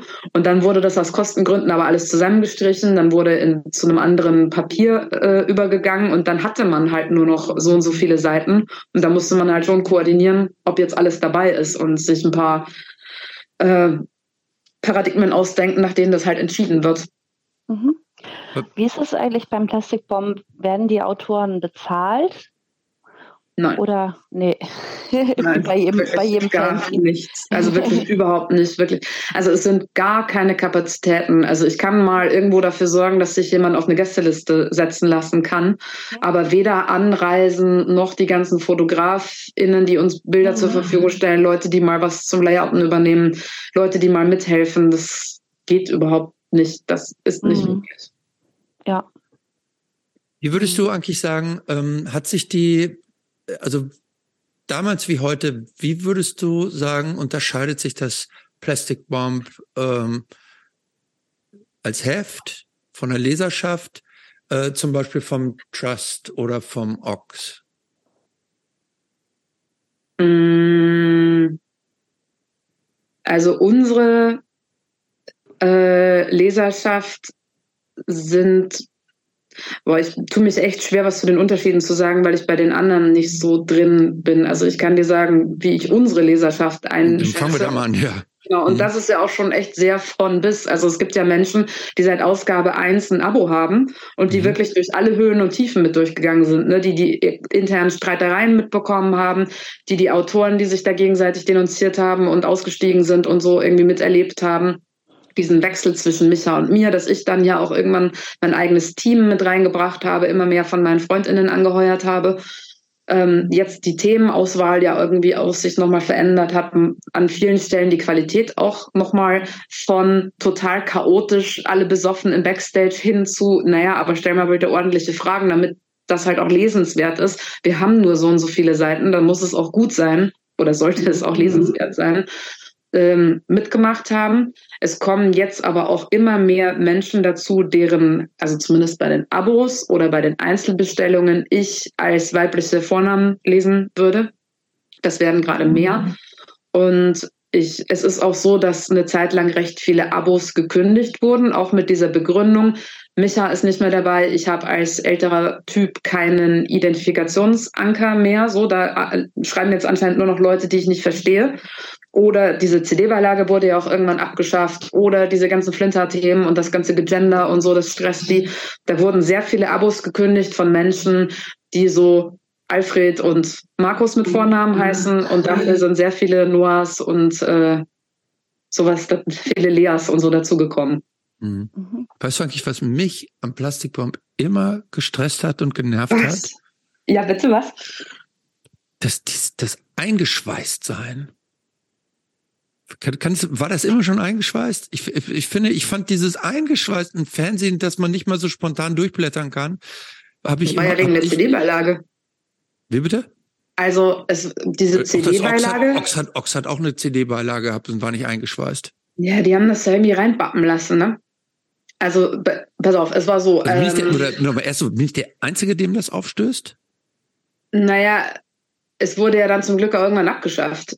Ja es ist so, es war ja immer auch das Werbeträgermedium für den Versandhandel. Und mhm. ganz am Anfang gab es ja zum Heft immer noch den Katalog mit dazu. Der war ja fast genauso dick wie das Heft. Also ganz, ganz am Anfang nicht. Da gab es ja nur das Heft und das war garantiert auch nicht eingeschweißt, sondern das mhm. wurde in irgendeinem Copyshop irgendwie im Duisburger Norden kopiert. Mhm. Ähm, und als dann aber der Versandhandel an den Start ging, gab es das Heft ja nur noch zusammen mit der CD-Beilage und diesem Mail-Order-Dings in so einer Tüte, wo die Leute tagelang im Büro saßen, sich volllaufen haben lassen und diese Hefte und die Mail-Order und die Flyer in diese Tüte gestopft haben und oben zugebappt haben. Also das hat auch nie eine Firma oder so für uns übernommen. ein mehrtägiges, chaotisches Gelage das habe ich auch noch miterlebt. Und dann irgendwann über die Jahre hat sich ja viel verändert. Na, da kam dann dieses andere Papier. Dann irgendwann wurde der Mailorder abgeschafft, weil es dann halt nur noch ein Online-Shop sein sollte. Dann war dieses Papier, dieses Zeitungspapier aber zu dünn, um diese CD da reinkleben zu lassen, so wie das Ox das ah. eben äh, gemacht hat. Und dann wurde irgendwann die CD abgeschafft und dafür aber das Papier wieder geupgradet vor einigen, also so vor vier Jahren oder so. Und jetzt ist es halt einfach nur das Heft ohne die Folie drumherum. Hm. Und das ist ja so auch die umweltfreundlichste Variante. Also die CD, die ja eh angeblich alle total scheiße fanden. Also es haben sich ja jahrzehntelang immer alle über diese CD lustig gemacht. Und als sie dann weg war, äh, gab es große Klagelieder, weil sich jetzt schon wieder irgendwas völlig unkontrolliert verändert hat, womit man jetzt überhaupt nicht gerechnet hätte. Was musst du dir so anhören für Kritik? äh, so nach einem emotionalen Ranking oder einem Häufigkeitsranking? Oder? Mach ruhig ein emotionales Ranking. also speziell was das Heft angeht, ärgert mich alles zu dem Thema, es ist nicht mehr so wie früher. Mhm. Und so, wo mich Leute dann auch belehren wollen, wie das früher war. Was halt lächerlich ist, weil ich bin Leserin seit dem ungefähr 45. Heft ich bin seit dem 55. Heft selber mit dabei. Und jetzt sind, jetzt sind wir bei der 123. Also ich bin ja schon seit langer Zeit, also weit über 50 Prozent des, der Existenz mhm. dieses Magazins in irgendeiner Form mit dabei. Und da finde ich es halt immer beleidigend, wenn Leute so mit mir reden, als wenn ich da gestern als Praktikantin angefangen hätte. Mhm. Und früher war ja immer alles so lustig, als da noch die ganzen Typen geschrieben haben und wenn das immer so rückromantisiert wird, mhm. als wenn das alles voll der coole Freundeskreis gewesen wäre. Und das stimmt halt so überhaupt nicht. Also die haben sich ja untereinander auch schon immer ganz schön die Schädel eingeschlagen. Mhm. Da gegenseitig öffentlich irgendwelche Szenen gemacht. Und das, äh, ja, diese Romantisierung, die stresst mich eigentlich am allermeisten. Und so Scheiß wie, was heißt denn eigentlich Flinter und warum muss da gegendert werden und so, ey, da lache ich halt drüber. Das finde ich halt nervig, weil mich das immer so schmerzlich daran erinnert, dass in dieser Punk-Szene halt auch sehr viele konservative, reaktionäre Menschen unterwegs sind. was aber auch in erster Linie daran liegt, wie diese Kritik geäußert wird. Dass man es kritisiert, geschenkt, können sie ja machen. Aber der Ton, der da oft angeschlagen wird, dieser Facebook-Tonfall, der ist halt schon ganz schön schwierig. Mhm. Ja. Wie hat sich das denn ergeben überhaupt, dass du dann das ähm, Heft übernommen hast? Wie, wie ist das denn gekommen? Ähm, also beim Heft war das ein bisschen schleichend, weil dem Micha da schon so ein bisschen die Kreativität abhanden gekommen ist. Also der hatte dann irgendwie auf der einen Seite hatte er zwar für sich, welche Bands er interviewen möchte, über was er so schreiben möchte, ne, hatte der ja so einen ganz klaren Stil, den hat er auch bis zum letzten Tag durchgezogen, aber er hat halt schon gemerkt, dass die Redakteure, die halt auf, aus unterschiedlichen Gründen gegangen sind, ersetzt wurden oder ersetzt werden mussten und er aber auch nicht so wirklich die Vorschläge hatte, wer das jetzt sein könnte, dann habe ich eben ganz viele Leute vorgeschlagen und die waren halt eher so mein Alter. Ne? Also der Michael ist ja auch 14 Jahre älter als ich und äh, dann war das plötzlich so mein Team und ich glaube, er hat sich dann auch selber immer weniger repräsentiert gefühlt in so seinem eigenen Heft in Anführungszeichen und hat mich dann halt auch weitestgehend machen lassen. Also ich glaube, manchmal hatte er nicht so viel Bock, sich gegen mich durchzusetzen. Und ich habe da ja schon sehr viel auf eigenen Wunsch übernommen und war da auch immer voller Tatendrang und Motivation. Ähm, ja, aber ich glaube, er hatte da auch selber so äh, teilweise die Schnauze voll. Und dann habe ich halt schon lange die Chefredaktion, also die Koordination gemacht, obwohl sein Vorwort immer noch so, ne, du schlägst das Heft aus und siehst erstmal mich als Vorwort. Das war so ein bisschen undankbar. Und irgendwann hat er dann ja auch ganz die Hufe hochgerissen und hat gesagt, dass er sowohl beim Mailorder aufhören möchte als auch beim Heft. Und dann war es halt von heute auf morgen meins. Mhm. Aber das hat er dir ja nicht geschenkt. Nein, das habe ich gekauft. Also der Sven war da schon ähm, länger als, ähm, als Mitarbeitender, also als ich beim Plastic Bomb angefangen habe, hat Sven kurze Zeit später gesagt, dass er eigentlich gar nicht mehr will. Also, dass er quasi als stiller Teilhaber in der Firma bleibt, aber dass er mit dem operativen Geschäft nichts mehr zu tun haben möchte und dass er jetzt nochmal Lehramt studiert. Und so war es auch. Und der mhm. Micha meinte im Nachhinein, dass ihm der Sven irgendwie so ein bisschen zuvor gekommen ist, weil eigentlich er aufhören wollte. äh, aber die sich da so ein bisschen schlecht abgesprochen haben.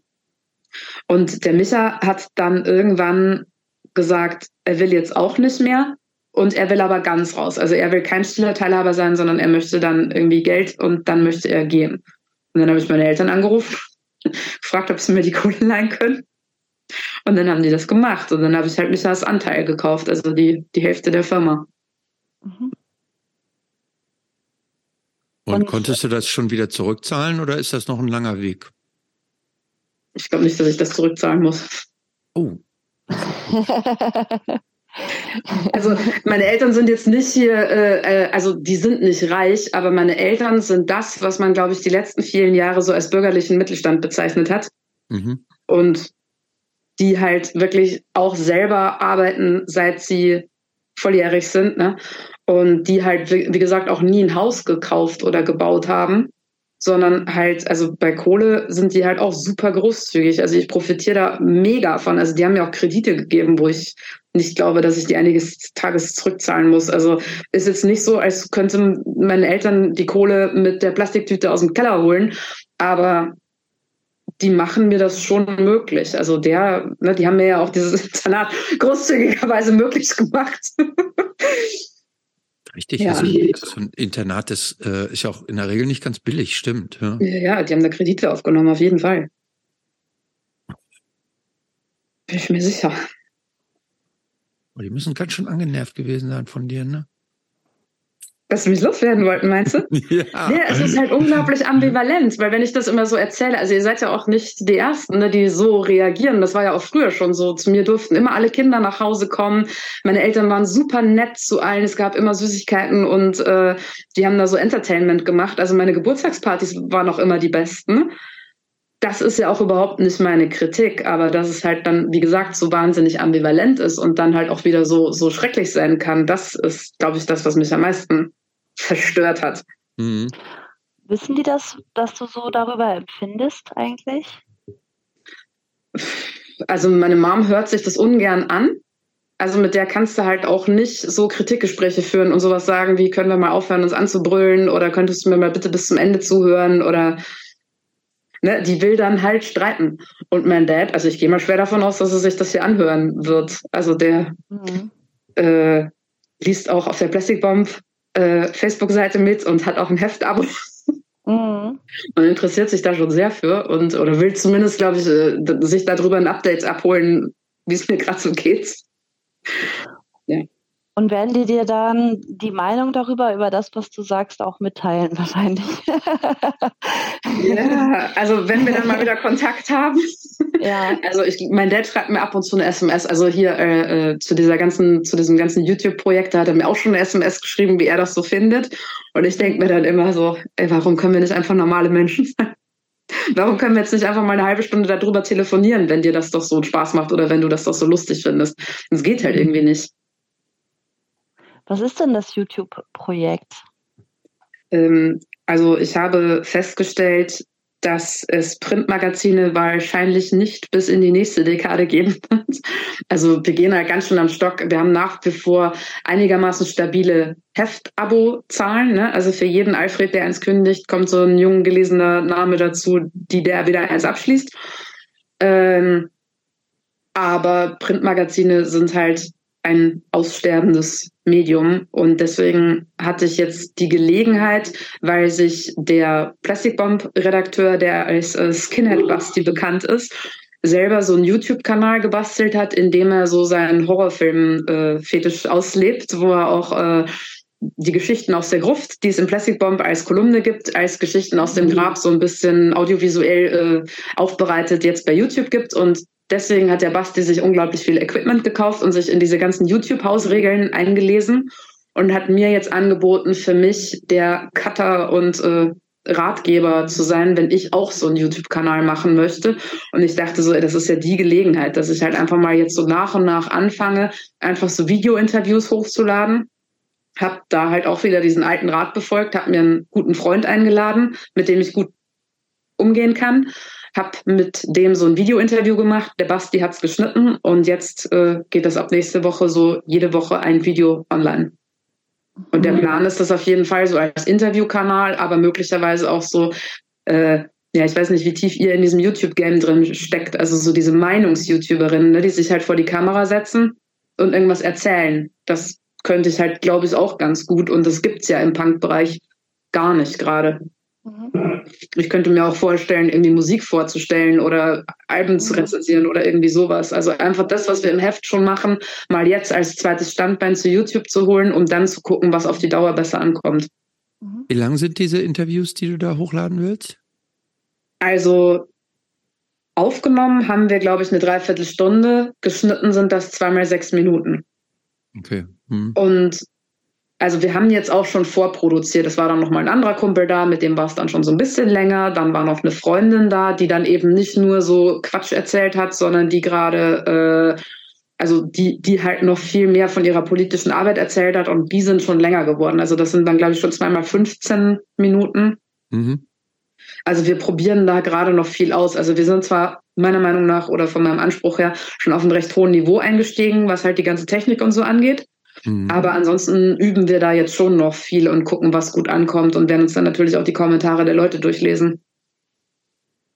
Das, und wollt ihr das denn äh, sponsern lassen oder, oder das über diese, diese, ähm, diese YouTube-Kommerzialisierung geht, glaube ich, erst ab einer gewissen, so ziemlich vielen tausend Followern braucht man erst, bevor man das kommerzialisieren kann, irgendwie, oder? Also du brauchst, soweit ich weiß, 1000 Followers. Du brauchst aber auch so und so viel 100 Minuten Watchtime, also wie viel der mhm. ganze Kram überhaupt schon geglotzt wurde. Und das ist natürlich bei so kurzen Videos erstmal utopisch. Mhm. Also um das von YouTube monetarisieren zu lassen, das wird noch sehr lange dauern. Und wenn das eines Tages passiert, würde ich erstmal versuchen, dem Basti seinen ganzen Equipment-Kram zu finanzieren oder zurückzufinanzieren.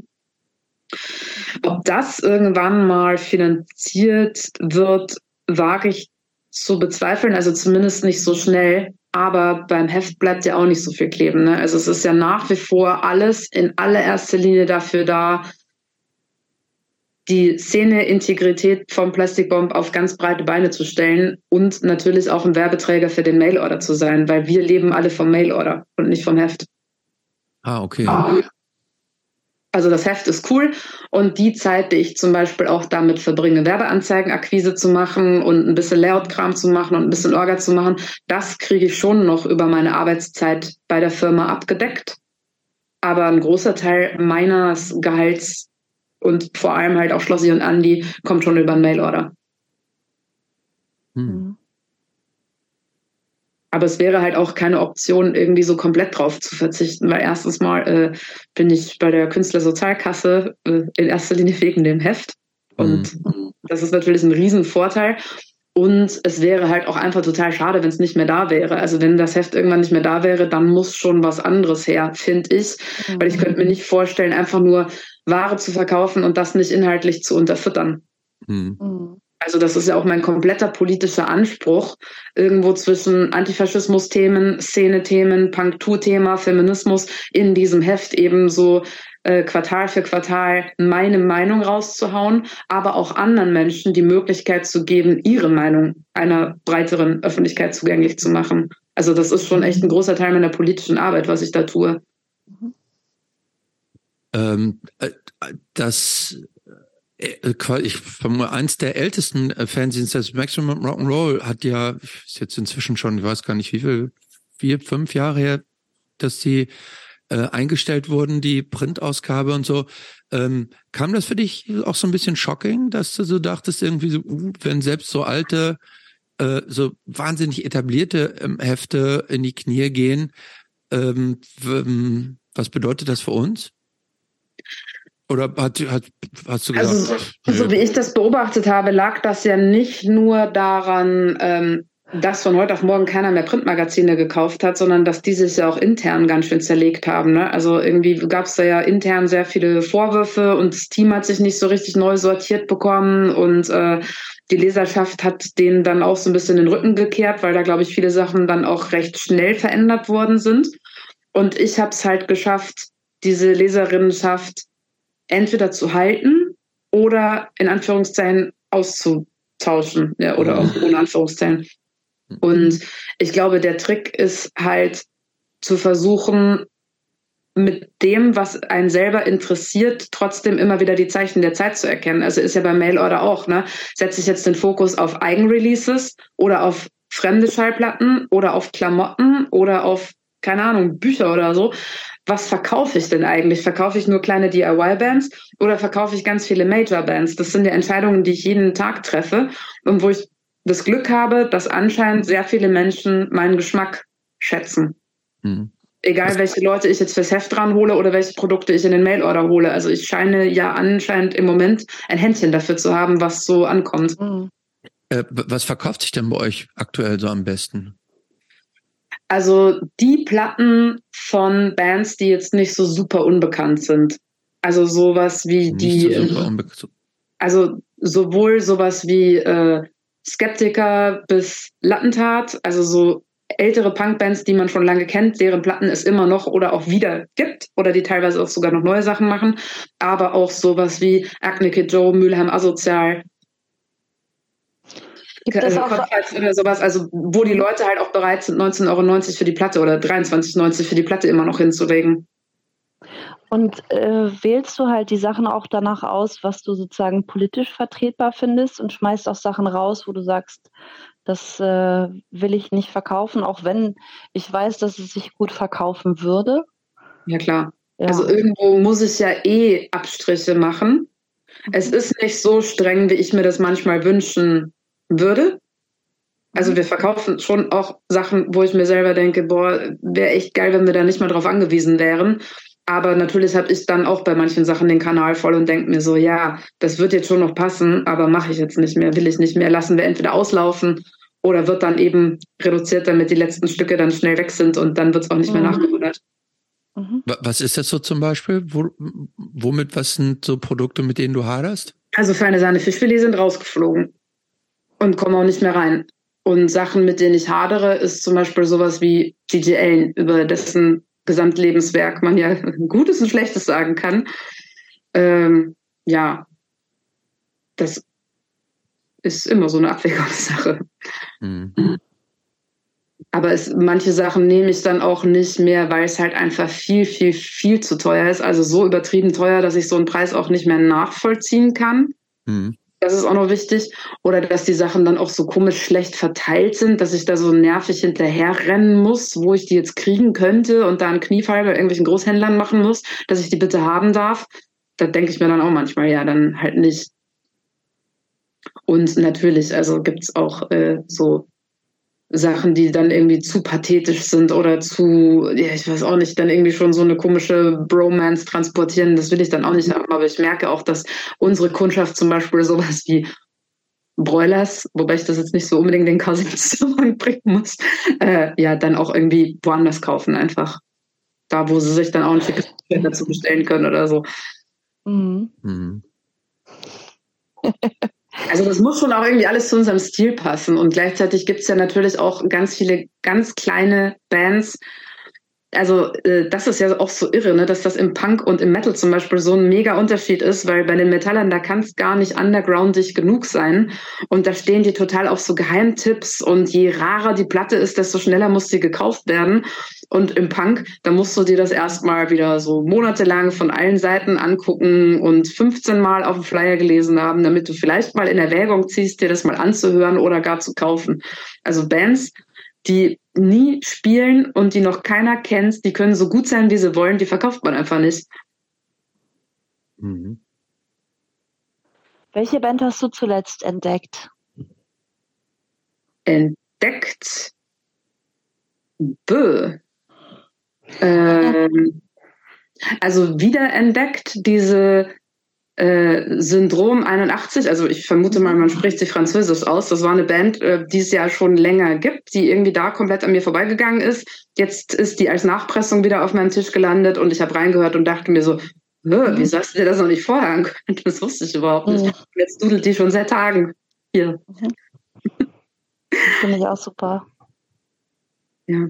Äh, wie stehst du eigentlich zu Hardcore? Ähm, also so 80s Hardcore, meinst du? Jedem Hardcore, du kannst ja. zu jedem Hardcore äußern. also möchtest. diesen klassischen 80s Hardcore mit den ganzen äh, Bands, die man natürlich alle kennen und mögen muss, also so von Angry Samoans und so, das mhm. finde ich natürlich alles cool. Das meiste gefällt mir. Ich bin kein Black Flag Fan, also so überhaupt nicht. Oh. ja, die Reaktion habe ich schon öfter bekommen. Oh. Ähm, und ja, also ich war schon begeistert, als vor ein paar Jahren so mit äh, Sniffing Glue und Dean Dirk und sowas nochmal so eine richtige Hardcore-Schwemme da war mit ganz vielen aktuellen Bands, die auch äh, den Weg auf meinen Plattenteller dann gefunden haben. Das fand ich ganz cool. Aber mit diesen ganzen so Beatdown, Hardcore und so, da konnte ich irgendwie noch nie was anfangen. Mhm. Also wenn das so schnell gespielt ist und so minimalistisch, das finde ich immer sehr gut. In dem Moment, wo da irgendeine Gitarre tiefer gestimmt ist, bin ich raus. Wo dann Leute so Windmühle vor der Bühne machen müssen und so, das ist nicht mein Stil. Aber du meintest vorhin, du gehst auch manchmal auf ein Metal-Konzert, damit du nicht als Ronja erkannt ja. wirst vom Festival. Aber was für Metal ist das, ist das dann? Ja, Metal also, natürlich. Genau. Ja? Nee, also es gibt gerade. Metal. Ich glaube, ich schätze so, so, so California Spandex 80s Metal, oder? Ja, finde ich gut. Also das ist aber wirklich nicht mein, äh, meine Expertise. Also das Ruhrgebiet sieht sich ja schon seit vielen Jahrzehnten in dieser Tradition von so jungen Menschen, die äh, Bock auf Rock haben. Also diese, was man eigentlich aus dieser fresh alten Essen-Doku kennt oder wenn man sich so zusammenfantasiert, wie das vielleicht früher bei Creator mal war, das gibt's ja wirklich immer noch. Und das sind jüngere Menschen, die Bock haben auf Weggehen, die Bock haben auf Shows veranstalten, was teilweise auch hier in den ganzen Local AZs, also im AZ Wuppertal oder äh, in Mülheim oder so stattfindet und die dann auch den gleichen ähm, feministischen und antifaschistischen Anspruch haben, wie viele coole Punkbands. Und mhm. ja, also irgendwelche Black Thrash Bands, die aber selber, also wo die Leute selber Punk hören und die auch von Punks gehört werden, weil man sich keine mhm. Sorgen machen muss, dass das plötzlich äh, sich rausstellt, dass die Band doch nicht so cool ist. Das finde ich richtig cool. Also ich finde es mhm. super, dass es das gibt und ich kann mir das auch ganz gut anhören. Mhm. Mhm.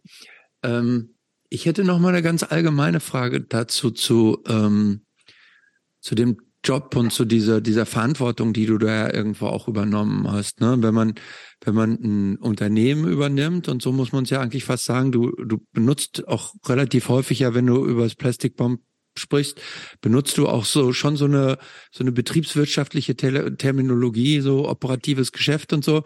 Ähm, was, welchen Stellenwerk hat Arbeit so für dich? Du hast schon gesagt, dass deine Arbeit natürlich stark mit der mit, dein, mit deinen privaten Interessen verwoben ist, aber es ist ja schon auch Arbeit, insbesondere auch dadurch, dass du ja quasi Arbeitgeberin bist. Ne? Du bezahlst ja auch andere. Ähm, was, was bedeutet das für dich, diese Arbeit?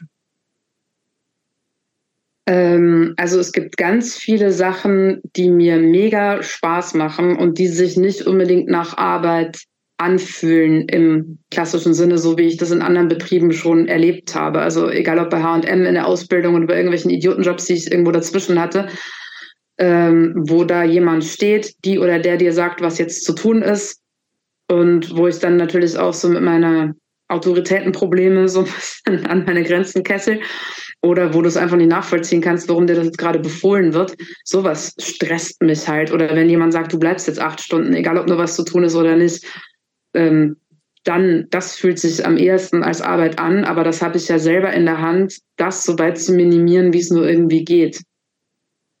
Und von dem her bin ich da eigentlich fein mit dem, was wir da machen. Dafür, dass wir halt im Kapitalismus leben, unsere Brötchen verdienen müssen und uns damit arrangieren müssen, dass kein Job der Erde all deinen politischen, all meinen politischen Vorstellungen entsprechen kann. Also dafür habe ich es, glaube ich, ganz gut getroffen, beziehungsweise mir selber eingerichtet mit sehr viel Energie und Ehrgeiz. Aber ist, empfindest du deine Arbeit praktisch als, als lästiges Übel und Mittel zum Zweck? Oder ist das mehr? Nee, das ist schon gibt, mehr. Lass mich noch mal ganz kurz ja. ausholen. Wir haben das ganz häufig auch so, dass es, dass es so einen Konsens gibt, dass Arbeit scheiße ist. Mhm. Und dass man möglichst auch, wenn es geht, nicht Vollzeit arbeitet, sondern irgendwie nur Teilzeit, weil Arbeit ist lästiges Übel, was man irgendwie machen muss, um in diesem kapitalistischen System so über die Runden zu kommen, denn anders geht's irgendwie nicht, als dass man geht vielleicht auch irgendwie anders, aber es ist irgendwie, es, es hilft so einige ein bisschen leichter, manchmal durchs Leben zu kommen, wenn man Geld verdient. Und dafür braucht man so Arbeit. Ähm, und insofern hat Arbeit, oder so nehme ich das wahr, häufig ein, als, als solches ein relativ schlechtes Image. Ist, ist es für dich auch die Arbeit zum Mittel zum Zweck oder ist das mehr? Also ich könnte mir, wenn ich mir vorstelle, ein Leben zu führen, in dem ich keiner ähm, Arbeit im klassischen Sinne nachgehen muss, wäre das natürlich ein komplett anderes System. Also ich wäre sofort dabei, den Kapitalismus ab, abzuschaffen, ne? diese ganze Erwartungshaltung, diese ganze, dieses ganze monetäre System mhm. würde total gerne loswerden. Das wäre dann auch ein System, wo man sich keine Platte in fünf verschiedenen Vinylfarben kauft, weil man Besseres zu tun hat. Und äh, das würde ich gerne tun, aber ich bin halt schon sehr äh, realistisch immer, was auch oft Leute schockiert, weil ich da auch manchmal, glaube ich, ein bisschen abgekühlt bin. Für mich war es halt nie eine Option, was anderes zu machen, weil ich wollte immer monetär unabhängig sein. Ich wollte im Rahmen der Möglichkeiten alles selber bestimmen können und wenn man Kohle hat, kann man halt am besten über sich selbst bestimmen. Und für mich war es auch nie eine Option, irgendwie da bei so einem Jobcenter äh, rumzukriechen. Und von dem her gab es ja eigentlich gar keine andere Möglichkeit, als zu arbeiten. Und wenn ich halt jetzt das, wenn das nicht meine Tätigkeit wäre, würde ich ja wahrscheinlich in meiner Freizeit ein Fernsehen machen, würde ich in meiner Freizeit vielleicht sogar Platten rausbringen oder Platten rezensieren. Da ist es ja schon ganz schön geil, dafür Geld zu kriegen. Mhm.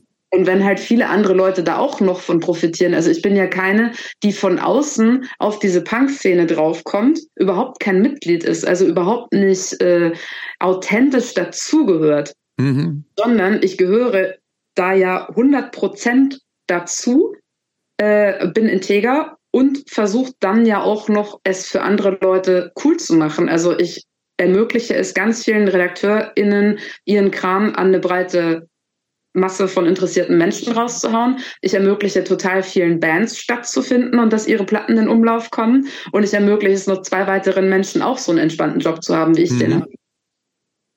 Das ähm. ist schon eine ganz gute Schlangenlinie dafür, also ein ganz gutes Durchgeschlängel durch diesen Scheißkapitalismus.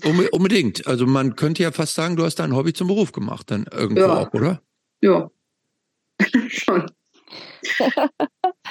Glaubst du, glaubst du, du hast da Glück gehabt oder glaubst du, dass, dass die anderen oder andere Menschen, die, die sich so schwer tun mit der Arbeit, möglicherweise einfach die falsche gewählt haben? Boah, das ist echt super schwer zu sagen, weil ich glaube, das ist ziemlich individuell. Aber ich hatte ja nicht nur Glück. Also natürlich hatte ich oft in meinem Leben Glück, wenn ich zum richtigen Zeitpunkt die richtige Person kennengelernt habe. Ne? Mhm. Also diese Person, die mich so lange bei H&M ihre Hand über mich gehalten hat, obwohl ich weißt da du eigentlich noch, wie die hieß? Die, weißt du noch, wie die hieß? Steffi hieß die. Steffi, ja. Und dadurch habe ich ja bei H&M nicht nur Figuren angezogen, sondern ich habe mir ja auch den ganzen betriebswirtschaftlichen Scheiß, den die da relativ mhm. ähm, offen kommunizieren, mit reingezogen und habe mir erklären lassen, wie man einen Personalplan schreibt, habe auch selber ähm, mir selber beigebracht oder anhand der Umstände gelernt, wie man so eine ähm, so einen Wochenplan oder auch so einen Monatsplan macht, ne? weil du kriegst da so deine Anweisungen und wenn du dann keine Teamleitung hast, sondern wie ich dann eben alleine bist, dann musst du ja selber gucken, ah, ab dem und dem Tag muss die Sommerkampagne aufgebaut werden, am dem und mhm. dem Tag kommt die Heidi Klum Bikini Kampagne oder sowas. Dann muss ich das an dem Tag vorbereiten, dann muss ich an dem Tag die Schaufenster machen, dann muss ich am dritten Tag das machen. Und das habe ich da schon gelernt und auch wie sich so ein Konzern organisiert. Also die haben, oder zumindest zu dem Zeitpunkt war das so, dass die schon ihre Führungskräfte recht gut äh, informiert haben wollten also die haben schon sehr viel Wissen weitergegeben und das hat halt dazu geführt, dass ich überhaupt weiß, wie sowas läuft. Ne? Und mhm. dass mich der Micha dann irgendwann, dass ich den kennengelernt habe und er mich gefragt hat, ob ich für dieses Heft schreiben möchte und dann eben auch gemerkt hat, dass ich ein Händchen für Klamotten habe und halt auch diesen inhaltlichen Anspruch mit dem Fairtrade-Kram. Ähm, natürlich war das auch Glück, aber gemacht habe ich das hier alles selber. Und ich glaube mhm. nicht, dass meine Eltern damit gerechnet haben, dass ich mal für irgendwas so einen Ehrgeiz entwickeln werde. Mhm. Und dann halt auch nicht locker gelassen habe, sondern mir halt immer wieder neu überlegt habe, wie kann ich denn das jetzt machen? Wie hätte ich es denn gerne? Mhm. Und dann auch immer wieder Leute gefragt habe, ne, weil das Budget in dieser Firma ist ja wie gesagt immer null. Egal, ob du gerade irgendwie Serverprobleme hast, ob der Online-Shop zickt, ob, äh, äh, ob du irgendwie jetzt mal schnell eine Photoshop-Version brauchst auf deinem Rechner, für die du kein Geld bezahlen möchtest, dann musst du halt immer gucken, wen du fragen kannst. Ne? Und das läuft ja in dieser Szene zum Glück immer sehr freundschaftlich. Und ich habe ja auch ein sehr breites Netzwerk von unglaublich coolen Leuten, die halt helfen.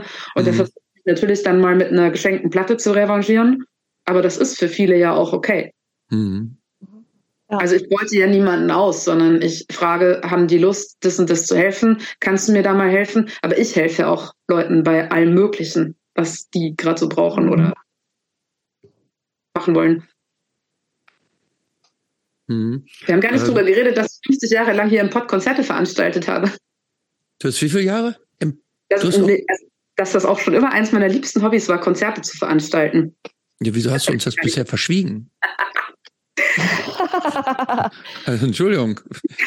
Nee, damit habe ich auch angefangen, als ich äh, noch bei H&M war, so am Wochenende so anzufangen mit äh, dieser Mustermensch-Kulturgruppe Konzerte zu veranstalten ja. und äh, das dann auch auch noch ein kleiner Teil von meiner Lohnarbeit so ein bisschen geworden ist. Also halt irgendwie Plastic Bomb Bands hier, als im Druckluft und so noch Konzerte möglich, also noch mehr Konzerte mhm. möglich waren.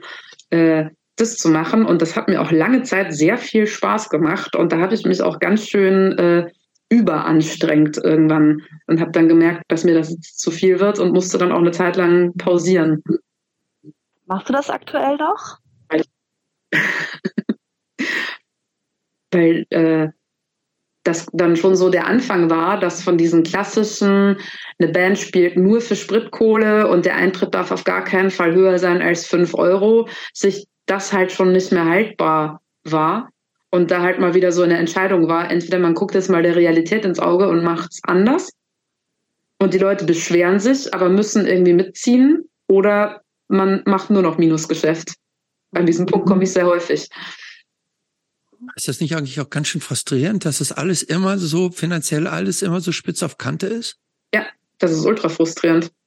Das ist ultra nervig, aber äh, das nehme ich halt so hin und ich, ich möchte mich ja auch nicht über meinen Lebensstandard beschweren. Ne? Also ich habe eine coole Wohnung, ich habe ein Auto, keine Ahnung. Ich, ich, für mich ist es kein Albtraum. Also, ich habe eine coole Wohnung, ich habe ein Hausboot. Oder habe ich das falsch verstanden? Ich Auto, habe ich gesagt. ja, ich habe eine Yacht. Kann mich nicht beschweren. Yacht. Nee, also ich will mich über meinen Lebensstandard nicht äh, beschweren, das ist es nicht. Aber natürlich, also was die Firma angeht, das ist schon ultra nervig, dass man da nie irgendwie mal anrufen kann, weil es Serverprobleme gibt oder so. Und dann schicken die dir halt eine Rechnung und dafür läuft es dann aber Montag wieder. Also das geht echt nie. Das das stresst auch oft, wenn man dann schon wieder irgendwie im Freundeskreis rumbetteln muss. Mhm. Aber gibt's da irgendwie eine Lösung für? Oder wo, woran liegt das, dass man, dass, dass du ähm, oder dass ihr trotz all dem Einsatz und obwohl er ja offensichtlich äh, da auch einen, einen Nerv trefft, dass es trotz, dass da trotzdem nicht mehr bei rumkommt? Na, weil Punkplatten noch nie für besonders große Gewinnspannen angelegt waren. Und das bestimmt ja die Szene. Ne? Also ähm, die Platten kommen, purzeln ja zu irgendeinem bestimmten Preis aus dem Presswerk. Ne? Und je nachdem, mhm. ob da noch GEMA oder Künstlertantiemen oder eine fette Ausstattung anfällt, ist das halt dann quasi der Materialpreis. Und dann legt das Label oder der Vertrieb einen Großhandelspreis fest. Und dann gibt's halt mich, aber es gibt ja auch viele andere Kollegen, die halt größtenteils auch nicht davon leben, so wie ich. Und dann wird da so ein Preis festgelegt mit so einer gewissen Gewinnspanne, wo du dich dann so mit einpendeln kannst. Mhm. Und das ist dann halt einfach nicht so viel. Also ich bin halt auf jeden Fall fast immer teurer als die meisten anderen, weil viele von den Kollegen halt auch nicht mehrwertsteuerpflichtig sind. Ne? Also die behalten ja das komplett, was die Kundschaft bei denen bezahlt. Ich muss Mehrwertsteuer abführen und die müssen dann eben nicht noch zwei Leute bezahlen und äh, haben den Anspruch, da selber noch was von mitzukriegen. Also die das halt in so einem Semi-DIY-Bereich irgendwo machen. Ähm, genau, und dann bleibt da halt einfach nicht so viel kleben. Und bei Klamotten ist das halt ähnlich. Und an manchen Stellen könnte ich jetzt natürlich noch äh, Personal abbauen und selber noch mehr arbeiten. Dann könnte ich auch mehr ja, Geld nach Hause nehmen. Ja, gut, aber das macht ja auch keinen Sinn, ne? Mhm. Und bei uns geht das ja auch immer wieder so rauf und runter. Mal ist dann phasenweise irgendwie mehr Kohle da, dann stellen wir halt dann auch mal wieder eine Teilzeitlagerkraft ein. Dann stellen wir fest, okay, jetzt zurzeit ist es nicht so viel, dann geht das halt wieder nicht mehr. Ja, also das ist halt auch echt im Wandel. Also so eine krasse Personaldecke, wie äh, als ich da angefangen habe, war es halt seither nicht mehr. Aber ich möchte auch Menschen nicht nötigen, für 5,50 Euro zu arbeiten. Mhm. Aber äh, Hast du da, hast du irgendwelche, du, also du denkst ja offensichtlich sehr unternehmerisch auch und hast, hast auch ja ähm, gewisse betriebswirtschaftliche Skills und so weiter irgendwie so drauf. Hast du, äh, bleibt das jetzt immer so? Oder gibt es irgendwelche Pläne für dich, dass du denkst, irgendwie, du hast ja schon erzählt von dem YouTube-Kanal, hast du irgendwie Pläne, dass du denkst, ich, ich muss das auch, ich, ich versuche mal, ob ich das irgendwie auch anders drehen kann? Nö, für mich kann das so bleiben. Also ich würde mir sogar noch da drin ein bisschen mehr Stabilität wünschen, damit ich da jetzt bis zur Rente dahin dümpeln kann. Also ich hätte da überhaupt nichts dagegen, wenn das jetzt so bleibt.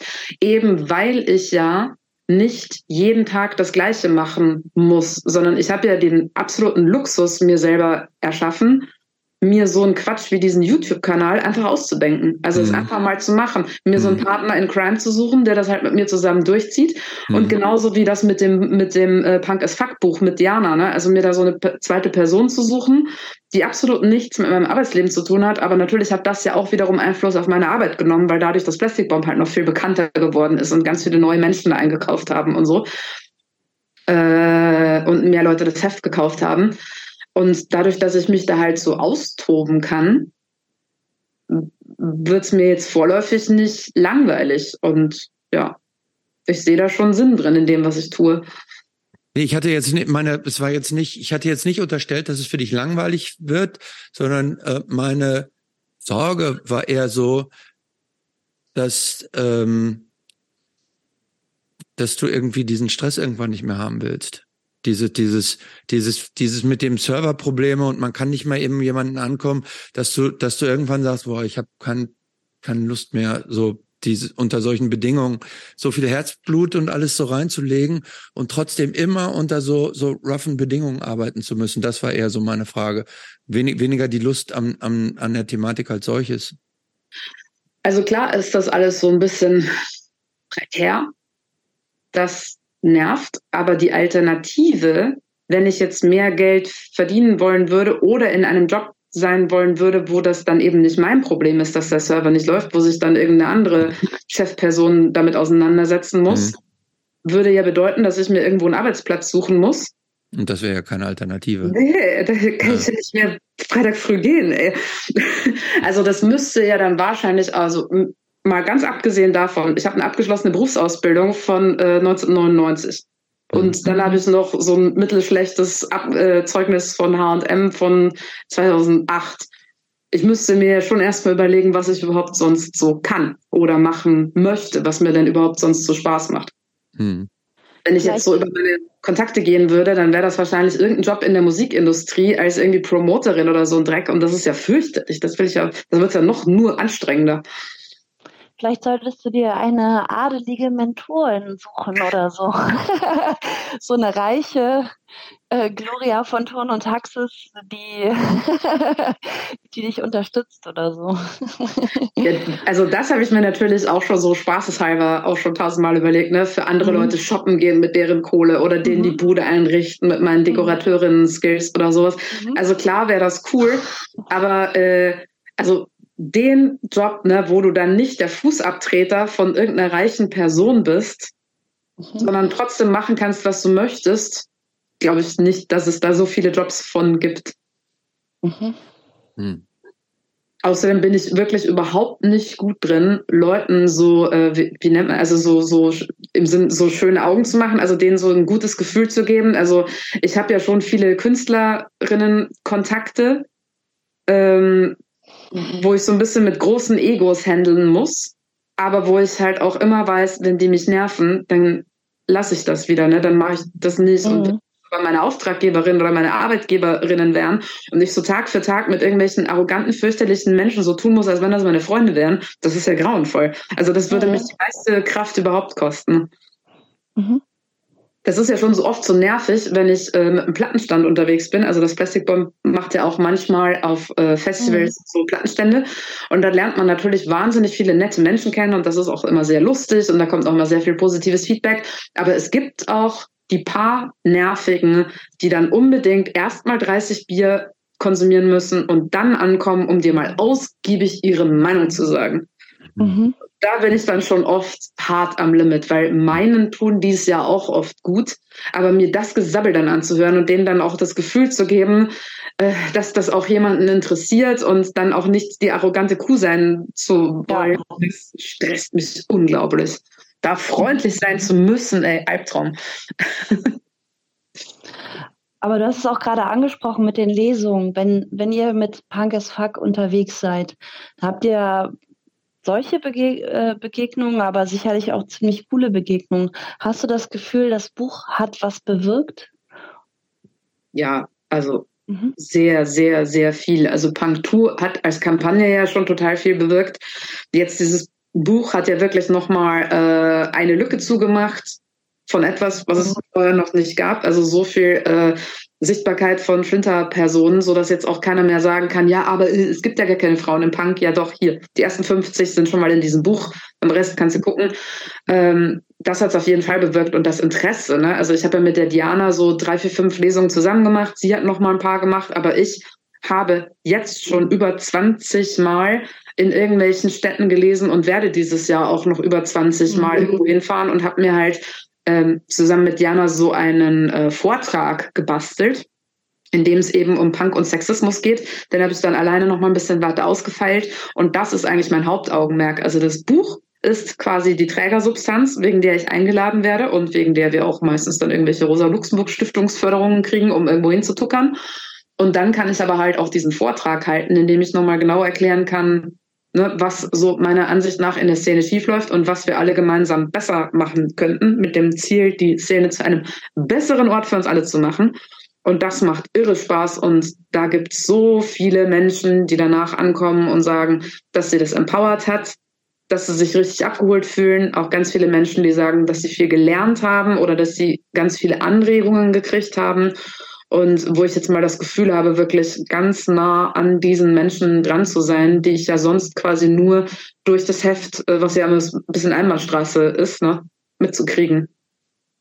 Mhm. Ja. Und das habe ich mir für dieses Jahr, wie gesagt, auch echt noch ganz, ganz viele Termine vorgenommen, wo ich halt auch in irgendwelche ostdeutschen Käfer fahre, wo die Leute nicht nur geschrieben haben, ach komm noch mal vorbei, sondern wirklich gesagt haben, wir brauchen hier mal ein bisschen Hilfe. Wir brauchen hier mal ein bisschen Input für unsere eigene Gruppe, für unser eigenes Hausprojekt, um mal zu gucken, wie das in der Zukunft vielleicht besser werden könnte. Mhm. Und das Publikum, sind das Flinter-Personen oder sind da auch viele sagen wir mal, Cis-Dudes mit dabei? Also ich würde da tatsächlich sagen, dass es halbe halbe ist. Ja, super. Also teilweise Tendenz sogar eher Typen, weil das ja auch einfach in der Punk-Szene so ist. Und mhm. da kommen dann schon auch viele Flinter-Personen, äh, mhm. die sich da vielleicht auch teilweise nicht so 100% zugehörig fühlen, weil ihr Schwerpunkt eher so äh, richtig Femi-Arbeit ist oder weil sie mit Musik gar nicht so viel zu tun haben oder weil sie eigentlich nur mit Musik zu tun haben und es einfach nur mal cool finden, dass da eine Flinter-Person auf der Bühne sitzt. Mhm. Ähm, ja, aber das ist wirklich sehr, sehr durchwachsen. Ey, da werden Kinder mit angekarrt, Eltern werden mitgebracht. ähm, bleibt es eigentlich bei dem einen Band oder äh, schreit das nach einer Fortsetzung? Also wir haben darüber gesprochen und uns darauf geeinigt, dass es keine Fortsetzung gibt, weil das halt einfach nur wie ein zweiter Teil wäre. Wie ein zweiter Kinofilm, weißt du? So, das könnte niemals mehr den Erfolg von dem ersten kriegen, weil es ja so viel Aufmerksamkeit gab.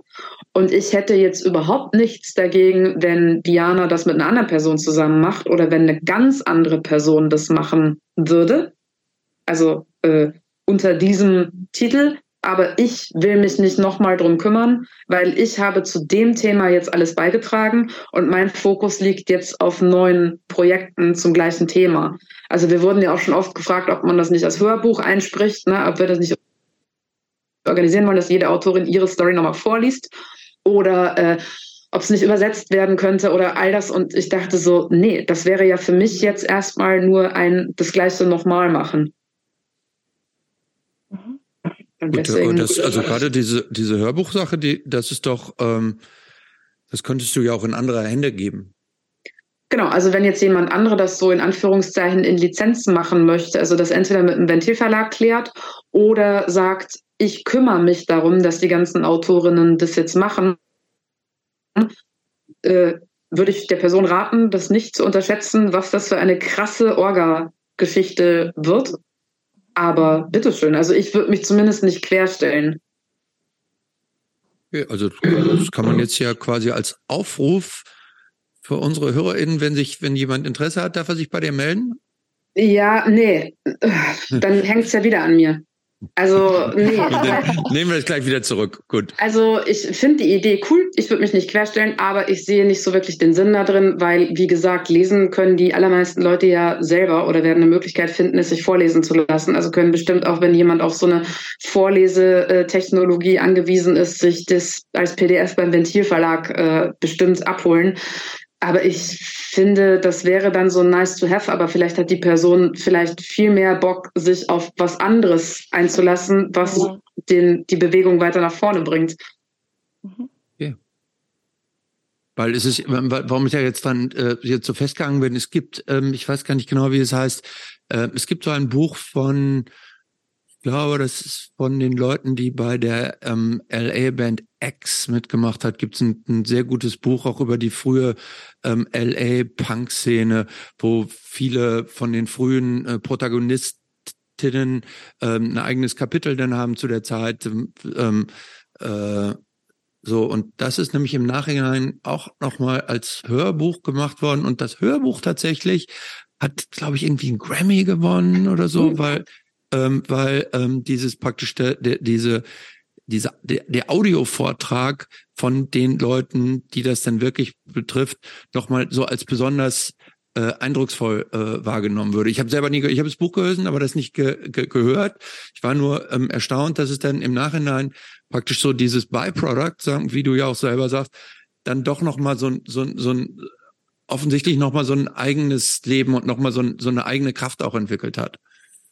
Aber ich will dir da jetzt nichts einreden. Ja, ja. Aber Nö, nur damit also, du weißt, ein Grammy wäre drin vielleicht. ah.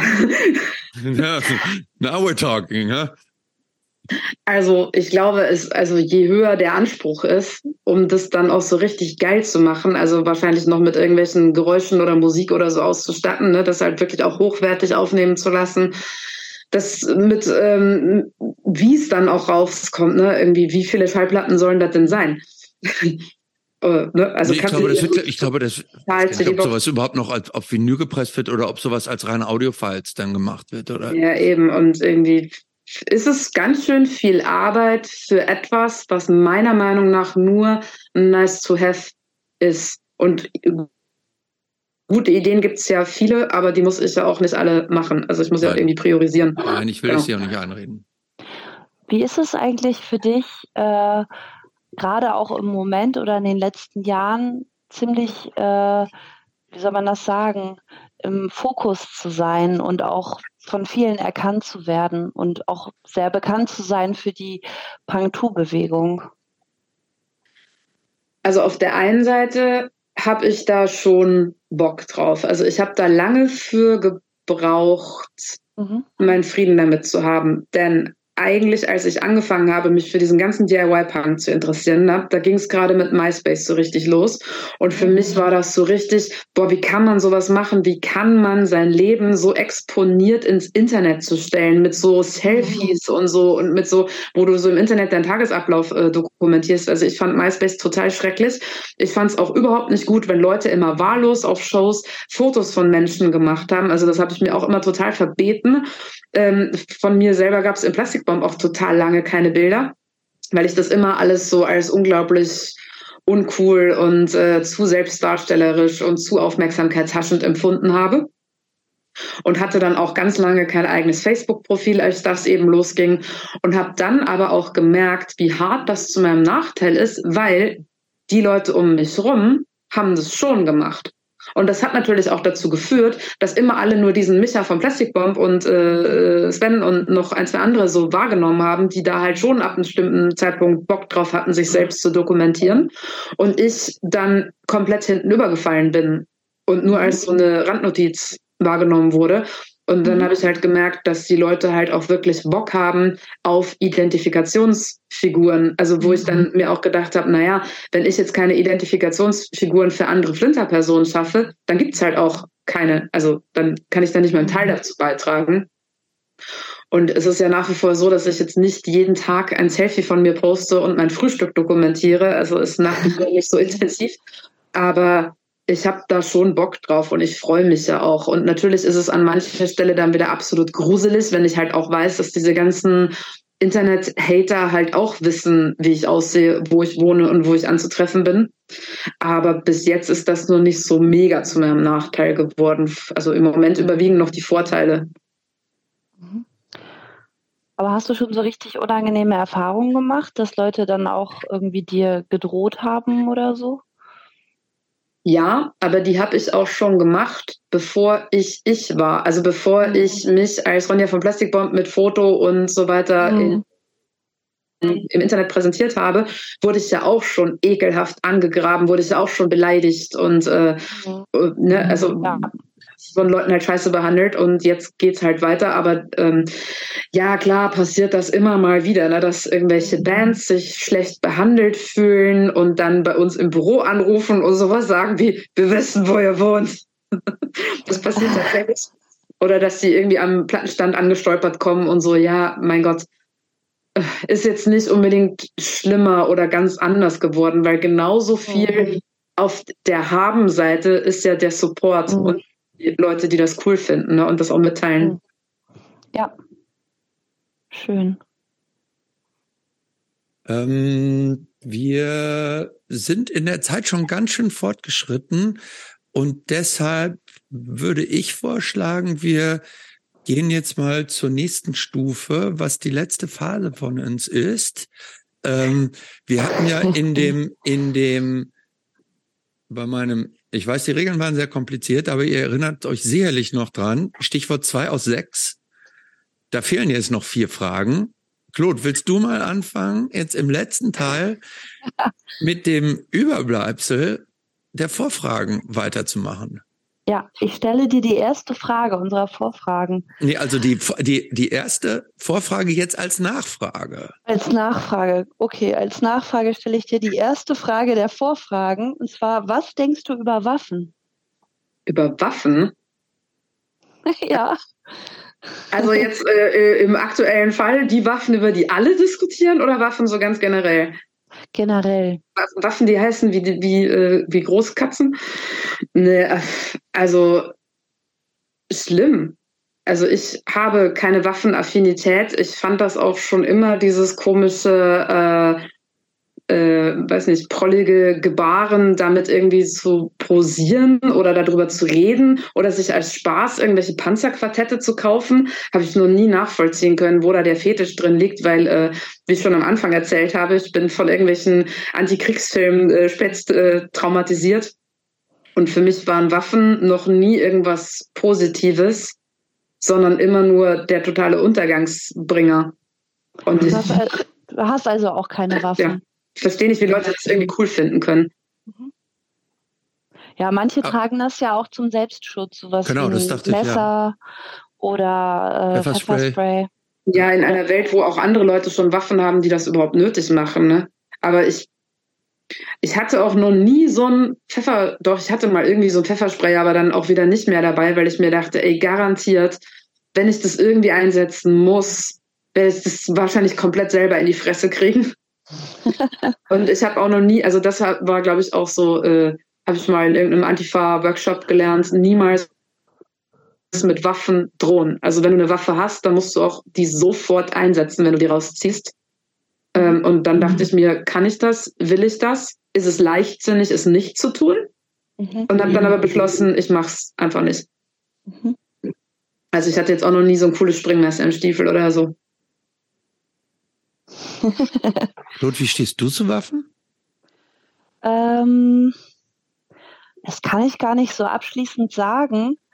Äh, ich glaube, ich habe schon irgendwie eine Faszination dafür, aber auch sehr große Angst. Also ich finde zum Beispiel diese US-amerikanischen Verhältnisse untragbar, ähm, weil die viel Leid verursachen und viel Unrecht äh, begünstigen. Und äh, von daher ähm, bin ich da eher bei Ronja, aber nichtsdestotrotz mit einer Waffe mal zu schießen und das zu erleben, so dass äh, oder auch die Ästhetik von von Waffen, auch von Panzern, hat auch was äh, beeindruckendes für mich gleichzeitig. Also ich, ich ja, besitze kein Panzerquartett, aber wenn ich es hätte. Aber eine Panzerfaust. ich hatte tatsächlich mal auf einem Flohmarkt äh, eine, eine Feuerzeugsammlung von einem alten äh, Herren äh, erstanden. Da hatte ich unter anderem ein Maschinengewehr als Feuerzeug, was man so auf dem Tisch aufstellen konnte, was auch fast so groß war wie ein reales Maschinengewehr. Man konnte das dann auch so zünden und dann kam vorne die Flamme raus. Und, und die Flamme? Ja, ja, so eine Stichflamme, also wirklich, wo man mit man auch Sachen schneiden kann, so richtig äh, feste Flamme. Und äh, ich hatte dabei auch so eine kleine Handgranate als Feuerzeug. Äh, das fand ich irgendwie witzig. ja. Naja, also ohne so eine gewisse äh, martialische, ja, ich weiß, also im Plastikbomb-Logo ist ja auch immer eine Bombe oder eine Handgranate ja, oder sowas, ne? Also irgendwie ist das ja natürlich auch irgendwie so oft Bestandteil von irgendwelchen Artworks und so weiter. Aber ich fand halt auch schon immer diese Darstellung von Waffen und Krieg in einem angeblich positiven oder mahnenden ja. Zusammenhang schon immer ein bisschen, sollte man zumindest dreimal drüber nachdenken, bevor man es tut. Ja. Und vor allem auch diese absolute Abscheu, wenn Bands einfach nur irgendwelche Dritte Reichs-KZ-Bilder nehmen und möglichst ja. zu stehen, auch wenn ja. irgendwo antifaschistisch sind, ist das trotzdem einfach viel zu krass. Ja, das ist, finde ich, aber auch ein Thema, was total äh, unsensibel behandelt wird, weil ich finde ja auch, das ist irgendwie krass, dass man einfach die Körper so als Mahnmal für etwas sieht, aber die Menschen ja auch völlig entmenschlicht durch diese Darstellung und die überhaupt gar kein Recht mehr an ihrem eigenen Bild und ihrer Darstellung haben, weil das unter Umständen ja auch was ist, wo, wie die sich selber nicht sehen und was ihnen angetan wurde und das wird so zur Schau gestellt. Ich denke da auch an das Cover von Full of Hell. So, und ich glaube, dass wir alle auch ziemlich abgestumpft sind, was solche Bilder angeht und gar nicht mehr geschockt sind davon, äh, halb verhungerte oder verhungerte äh, Körper zu sehen, weil das einfach ständig äh, einem gezeigt wird. Und das finde ich schade oder schlimm und untragbar eigentlich, dass es so ist. Aber ja, kann ich nachvollziehen. Also war halt im Punk auch eine komische Entwicklung, ne? weil als mhm. irgendwie Dead Kennedys mit so einem Artwork um die Ecke kam, da glaube ich, wurde das zu dem Zeitpunkt nicht so thematisiert in den Nachrichten oder da wurde es den Leuten zumindest nicht so um die Ohren gehauen. Ne? Und dann irgendwann auch nicht und so. Die haben auch irgendwie ja. mit mit dieser Kriegs äh, Crash sogar halt auch mit auch Kriegsbilder und so weiter. Also die Politbands haben das glaube ich schon auch als da kann ich mich nicht dran erinnern, dass das ein Thema war. Äh, und irgendwann kam das dann auf irgendwie dieses äh, Pictures of Starving Children Sell Records. Aber das war am Anfang, war das, ging das unkritisch durch. Mhm. Aber ich muss noch mal auf ähm, zu den äh, seid ihr ähm, seid ihr solche Luftgewehrschießer auf der Kirmes auch nicht? Claude, du ja, oder? Ja. Ja. Ronja? Ich habe das als Kind mal gemacht. Aber ich finde es auf der Kirmes eh schon so schrecklich. Da sind ja, ja so viele Zivilisten. Ne? Oh, nee, ey, also das ist nicht so mein Place to be. Und mich dann da auch noch mit sowas aufzuhalten, das finde ich schon, äh, würde ich jetzt nicht machen. Aber ich oh, come on, ich habe dich jetzt schon so am Autoscooter gesehen. Und, äh, Jahre. Jetzt, ja, also Nee, also vielleicht mal in so einem Freizeitpark, wo man mit so einer Achterbahn fahren kann, vielleicht, aber äh, nee, nee, mit so, so vielen normalen Menschen. Aber ähm, Achterbahn. Eigentlich Nein. ist es ja in Bayern auch Pflicht, dass man mit so einem Jagdmesser rumrennen darf. Oh, ne? Hat Aiwanger ja neulich erklärt, aber ich glaube, er meinte nur die Männer. Ich glaube, für hm. Frauen ist das nicht so vorgesehen. Also ich war gerade heute auf der Osterwiese, die ist gerade in Bremen. Äh, und äh, ich war da nur, weil das ist direkt bei meinem Büro und ich war heute im Büro und dann haben wir, weil die Kantine gerade nicht geöffnet ist, sind wir dann irgendwie ab 14 Uhr auf die Osterwiese. Es war auf jeden Fall die Hölle. äh, kann ich absolut nachvollziehen. Es kam mir auch als Kind nie so furchtbar laut vor, wie es heute war. Es wird noch genau mit diesen gleichen Soundeffekten auf der Stimme am Autoscooter und am Breakdancer und man ich liebe das, das verändert sich auch nicht, ne? Also das verändert sich auch, glaube ich, über, über Jahrzehnte nicht. genau, und ich finde auch das Essen, das wird immer so lieblos zubereitet. Also ich weiß gar nicht, warum man da eigentlich hingeht. Es ist laut, es ist teuer, es ist nervig. Aber ich muss sagen, ich habe eine gewisse Faszination für Kettenkarussells. Vor allen Dingen die, die irgendwie so 100, keine Ahnung, 70, ich weiß nicht wie viele Meter, wahnsinnig hochgehen. Irgendwie dieser Nervenkitzel, äh, dass man einfach jetzt in den Tod stürzen könnte, den finde ich irgendwie gut. ja. Aber kommen wir mal zur zweiten äh, äh, Nachfrage der ja. Vorfrage. Äh, welche Serie hast du zuletzt gebinged? Äh, Stranger Things zum zweiten Mal. Nochmal mit jemandem, der sie noch nicht gesehen hatte. Und äh, ähm, also die Simpsons sind natürlich so mein All-Time. Also wenn ich da komplett yes. durch bin, fange ich wieder von vorne an. Ich liebe die Simpsons. Ja, Futurama auch nochmal. Und äh, gerade bin ich zufällig bei Netflix über eine Serie gestolpert, die heißt Outer Banks. Und ich dachte, das oh, wäre nee. so ein Quatsch, wo irgendwelche Teenager auf irgendwelchen Surfbrettern da irgendwie, ne, was man sich so abends anguckt. Um Aber so das ist es doch auch. Und dann war mir das mega spannend geworden. Nein, wirklich? Ich habe das auch gesehen. Ich, äh, wo ich, die da in diesem Haus, in diesem Brunnen da mit der Oma, die da so. Ja, also, ich find, also es gibt ja nicht auch tausend Staffeln inzwischen schon. Ich bin drei Viertel der ersten Staffel irgendwie rausgedroppt, weil ich dann doch. Nee, du fandst Also gut? dafür, dass ich mir einfach nur so eine Teenie-Berieselungsserie zum Einschlafen angucken wollte, fand ich es dann auf einmal doch recht spannend. Also natürlich äh, passiert da in jeder Folge so gefühlt das Gleiche und die rennen ständig vor irgendwas weg. Aber das ist die Antwort auf die Frage. Okay.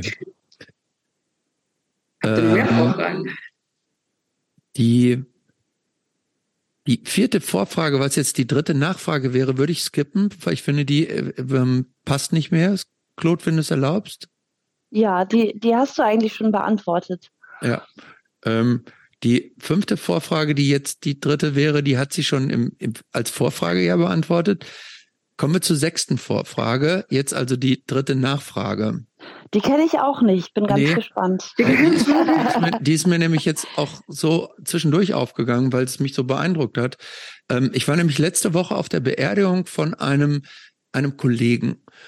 Und wie das auf so Beerdigungen ist, wird über die Person gesprochen und so. Und über den wurde da war ein guter Freund und der hat lange über gemeinsame Erlebnisse gesprochen und und und. Und der endete praktisch so diesen Vortrag über diese verstorbene Person, dass er sagte, ähm, Bernhard hat immer mehr gegeben, als er genommen hat. Und da dachte ich eigentlich, das ist eigentlich ein schönes Quint, das ist eine schöne Quintessenz, die man so im Leben erreichen kann, dass das über einen gesagt wird. Wenn man wenn man irgendwie stirbt und wenn man so bei Leuten in Erinnerung bleibt. Und jetzt mal eine Frage an dich, Ronja. Für was wirst du den Menschen in Erinnerung bleiben? Was wird so die Quintessenz sein von deinen Freunden, die auf der, deiner Beerdigung über dich sprechen? Also wenn das so jetzt demnächst ist und nicht erst in 40 Jahren oder so? Nee, wir reden jetzt von demnächst. Okay. Äh, also ich gehe mal davon aus, dass es sehr viele Menschen gibt, die mich dafür schätzen, dass man mit mir also auch tiefgründiger, also auf einer tieferen Ebene eine coole Zeit verbringen kann. Also dass ich mich halt auch für Menschen interessiere, dass ich die halt wirklich auch immer intensiv frage, wie es ihnen so geht, dass ich mir das auch merke, was sie mir erzählt haben. Ähm, und ja auch möchte, dass es Menschen, die ich gerne mag, gut geht. Also das ist egal, ob ich mich dann auch mal über ein Thema unterhalte, das mich jetzt nicht so sehr interessiert oder ich auch mal ein paar Kilometer irgendwo hinfahre, damit die andere Person sich nicht bewegen muss. Also schon immer sehr dran hänge, dass es halt meinen FreundInnen gut geht. Ja, und auf einer oberflächlicheren Ebene wahrscheinlich, dass man mit mir sehr viel lachen und eine gute Partyzeit haben kann. Aber ich bin schon auch immer, äh, oder ich versuche halt möglichst großzügig zu sein. Also das ist ja, wie gesagt, auch so eine Eigenschaft, die ich an meinen Eltern immer ganz cool fand. Dass halt ich jetzt das nicht so schlimm finde, wenn mal wieder äh, 20 Leute bei mir sind und meine Bude auseinandernehmen. Also ich finde es nicht so cool, wenn hier jemand wirklich was kaputt macht, das jetzt nicht, ne? Aber so dann möglichst viel von meinen Kapazitäten zur Verfügung stellen. Also wir waren auch in dieser ganzen Pandemiezeit, als halt in den ähm, Konzertläden noch nicht so viel los war, da haben wir je, alle, wirklich alle paar Wochen beim Plastic Bomb irgendwie gegrillt und äh, haben da im Hof rumgesessen. Und das ist ja für mich auch einmal ein Risiko, ne? Leute, die ich jetzt nicht so gut kenne, da halt in dieses Lager reinzulassen, ne? mit denen ich nur so ein bisschen weiträumiger befreundet bin, aber auch mich jedes Mal mit Nachbarn, Vermietern und so weiter da irgendwie anzulegen. Aber das ist mir halt egal. Also das ist es mir halt wert, um mit meinen Freundinnen eine coole Zeit verbringen zu können oder mit Leuten, die ich gern um mich habe. Hm. Okay, aber das ist doch auch dann eine schöne Quintessenz, oder? Ja, und dass es mit mir, glaube ich, nicht äh, langweilig wird im Sinne von Dingen, die ich mir ausdenke, die als nächstes durchgezogen werden müssen. was ist eigentlich, da habe ich noch überhaupt kein Gespür dafür, ähm, was ist eigentlich dein Lieblingsessen? Mein Lieblingsessen? Äh, Pizza. Das ist auch mein absolutes nicht vegan Guilty Pleasure. Also ich versuche vegan zu essen, was mir auch nicht immer gelingt, aber Pizza ist schon, äh, die mag ich eigentlich nur mit Tierkäse drauf. Und die mag ich wirklich sehr, sehr gerne. Irgendeine spezielle ähm, Variante? Nö, da bin ich einigermaßen flexibel. Am liebsten mit Paprika und Pilzen und oder Artischocken, sowas. Oder auch Margarita. Claude, bist du denn Pizza? Pizza? Ja, ja Number auch? One. Ganz, ganz, also ganz lange nix. Und dann kommen auch andere Dinge. Aber Pizza ist auf Platz eins. Bei mir ist es tatsächlich Pizza äh, Bianca und äh, das mag ich irgendwie mega gerne. Irgendwie so. Also ohne Tomatensauce. Aber ich mag, ich mag auch gerne äh, Pizza mit Tomatensauce. Und ähm, zum Beispiel auch mit irgendwie Pilzen oder Steinpilzen. Und äh, mit gegrillter Aubergine. Gegrillte Aubergine ist so geil. Fancy Pizza. Nein, nein. Christopher, du? Was?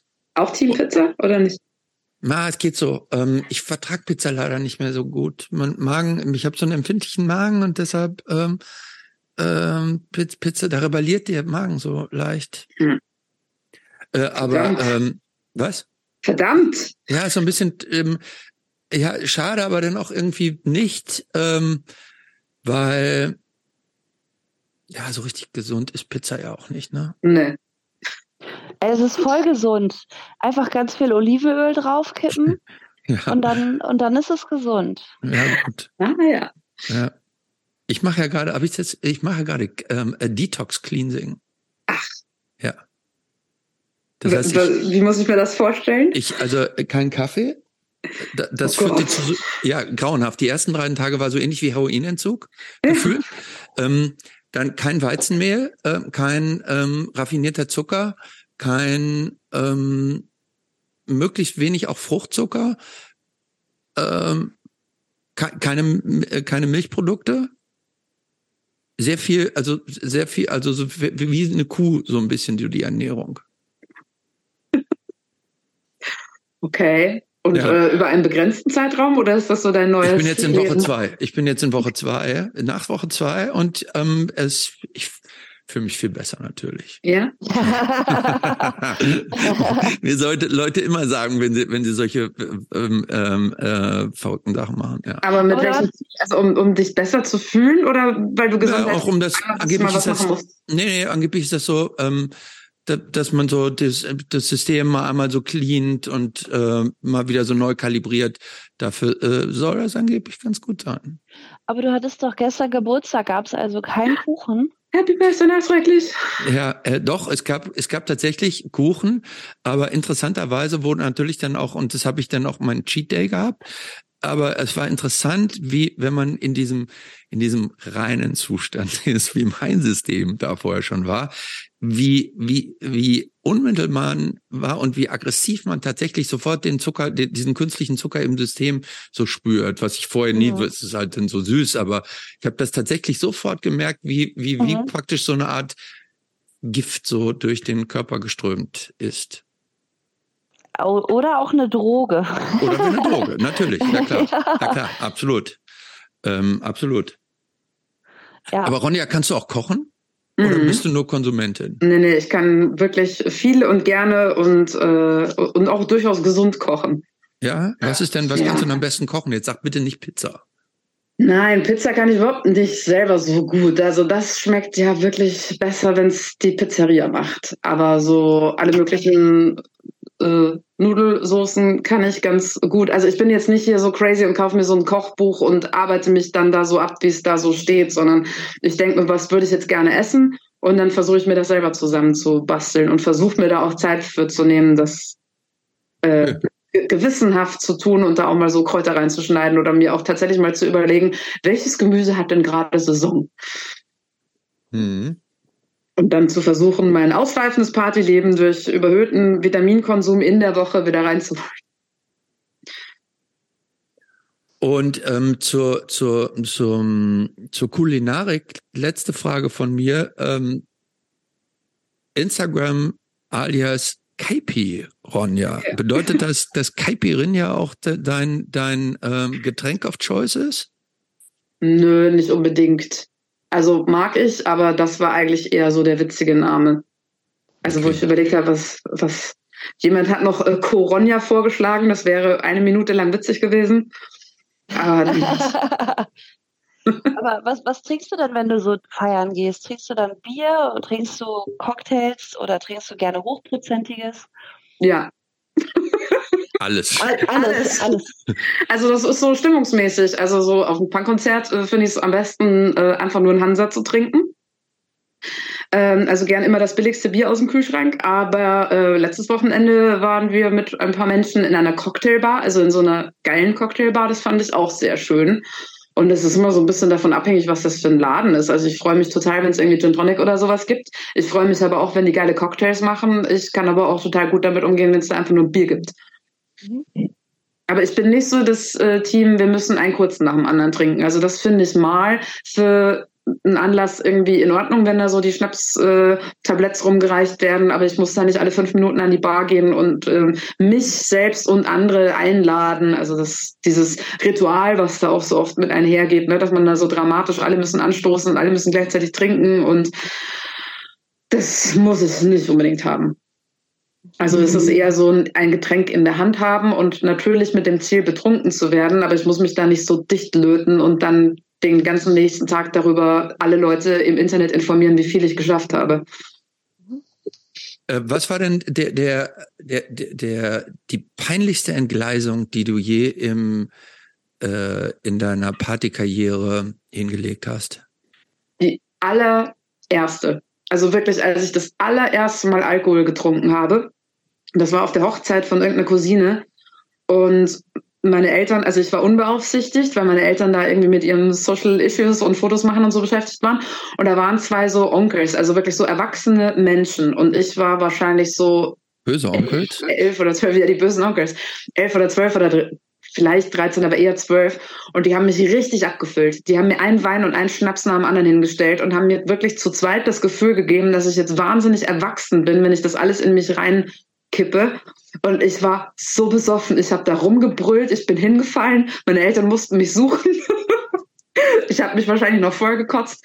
Also das war einfach nur richtig scheiße. Und meine Eltern haben mir dann auch noch das Gefühl gegeben, dass ich jetzt was total Falsches gemacht habe, was ja auch so ist. Aber ich sehe trotzdem äh, auch noch viele Jahre später die Verantwortung da jetzt nicht unbedingt bei mir.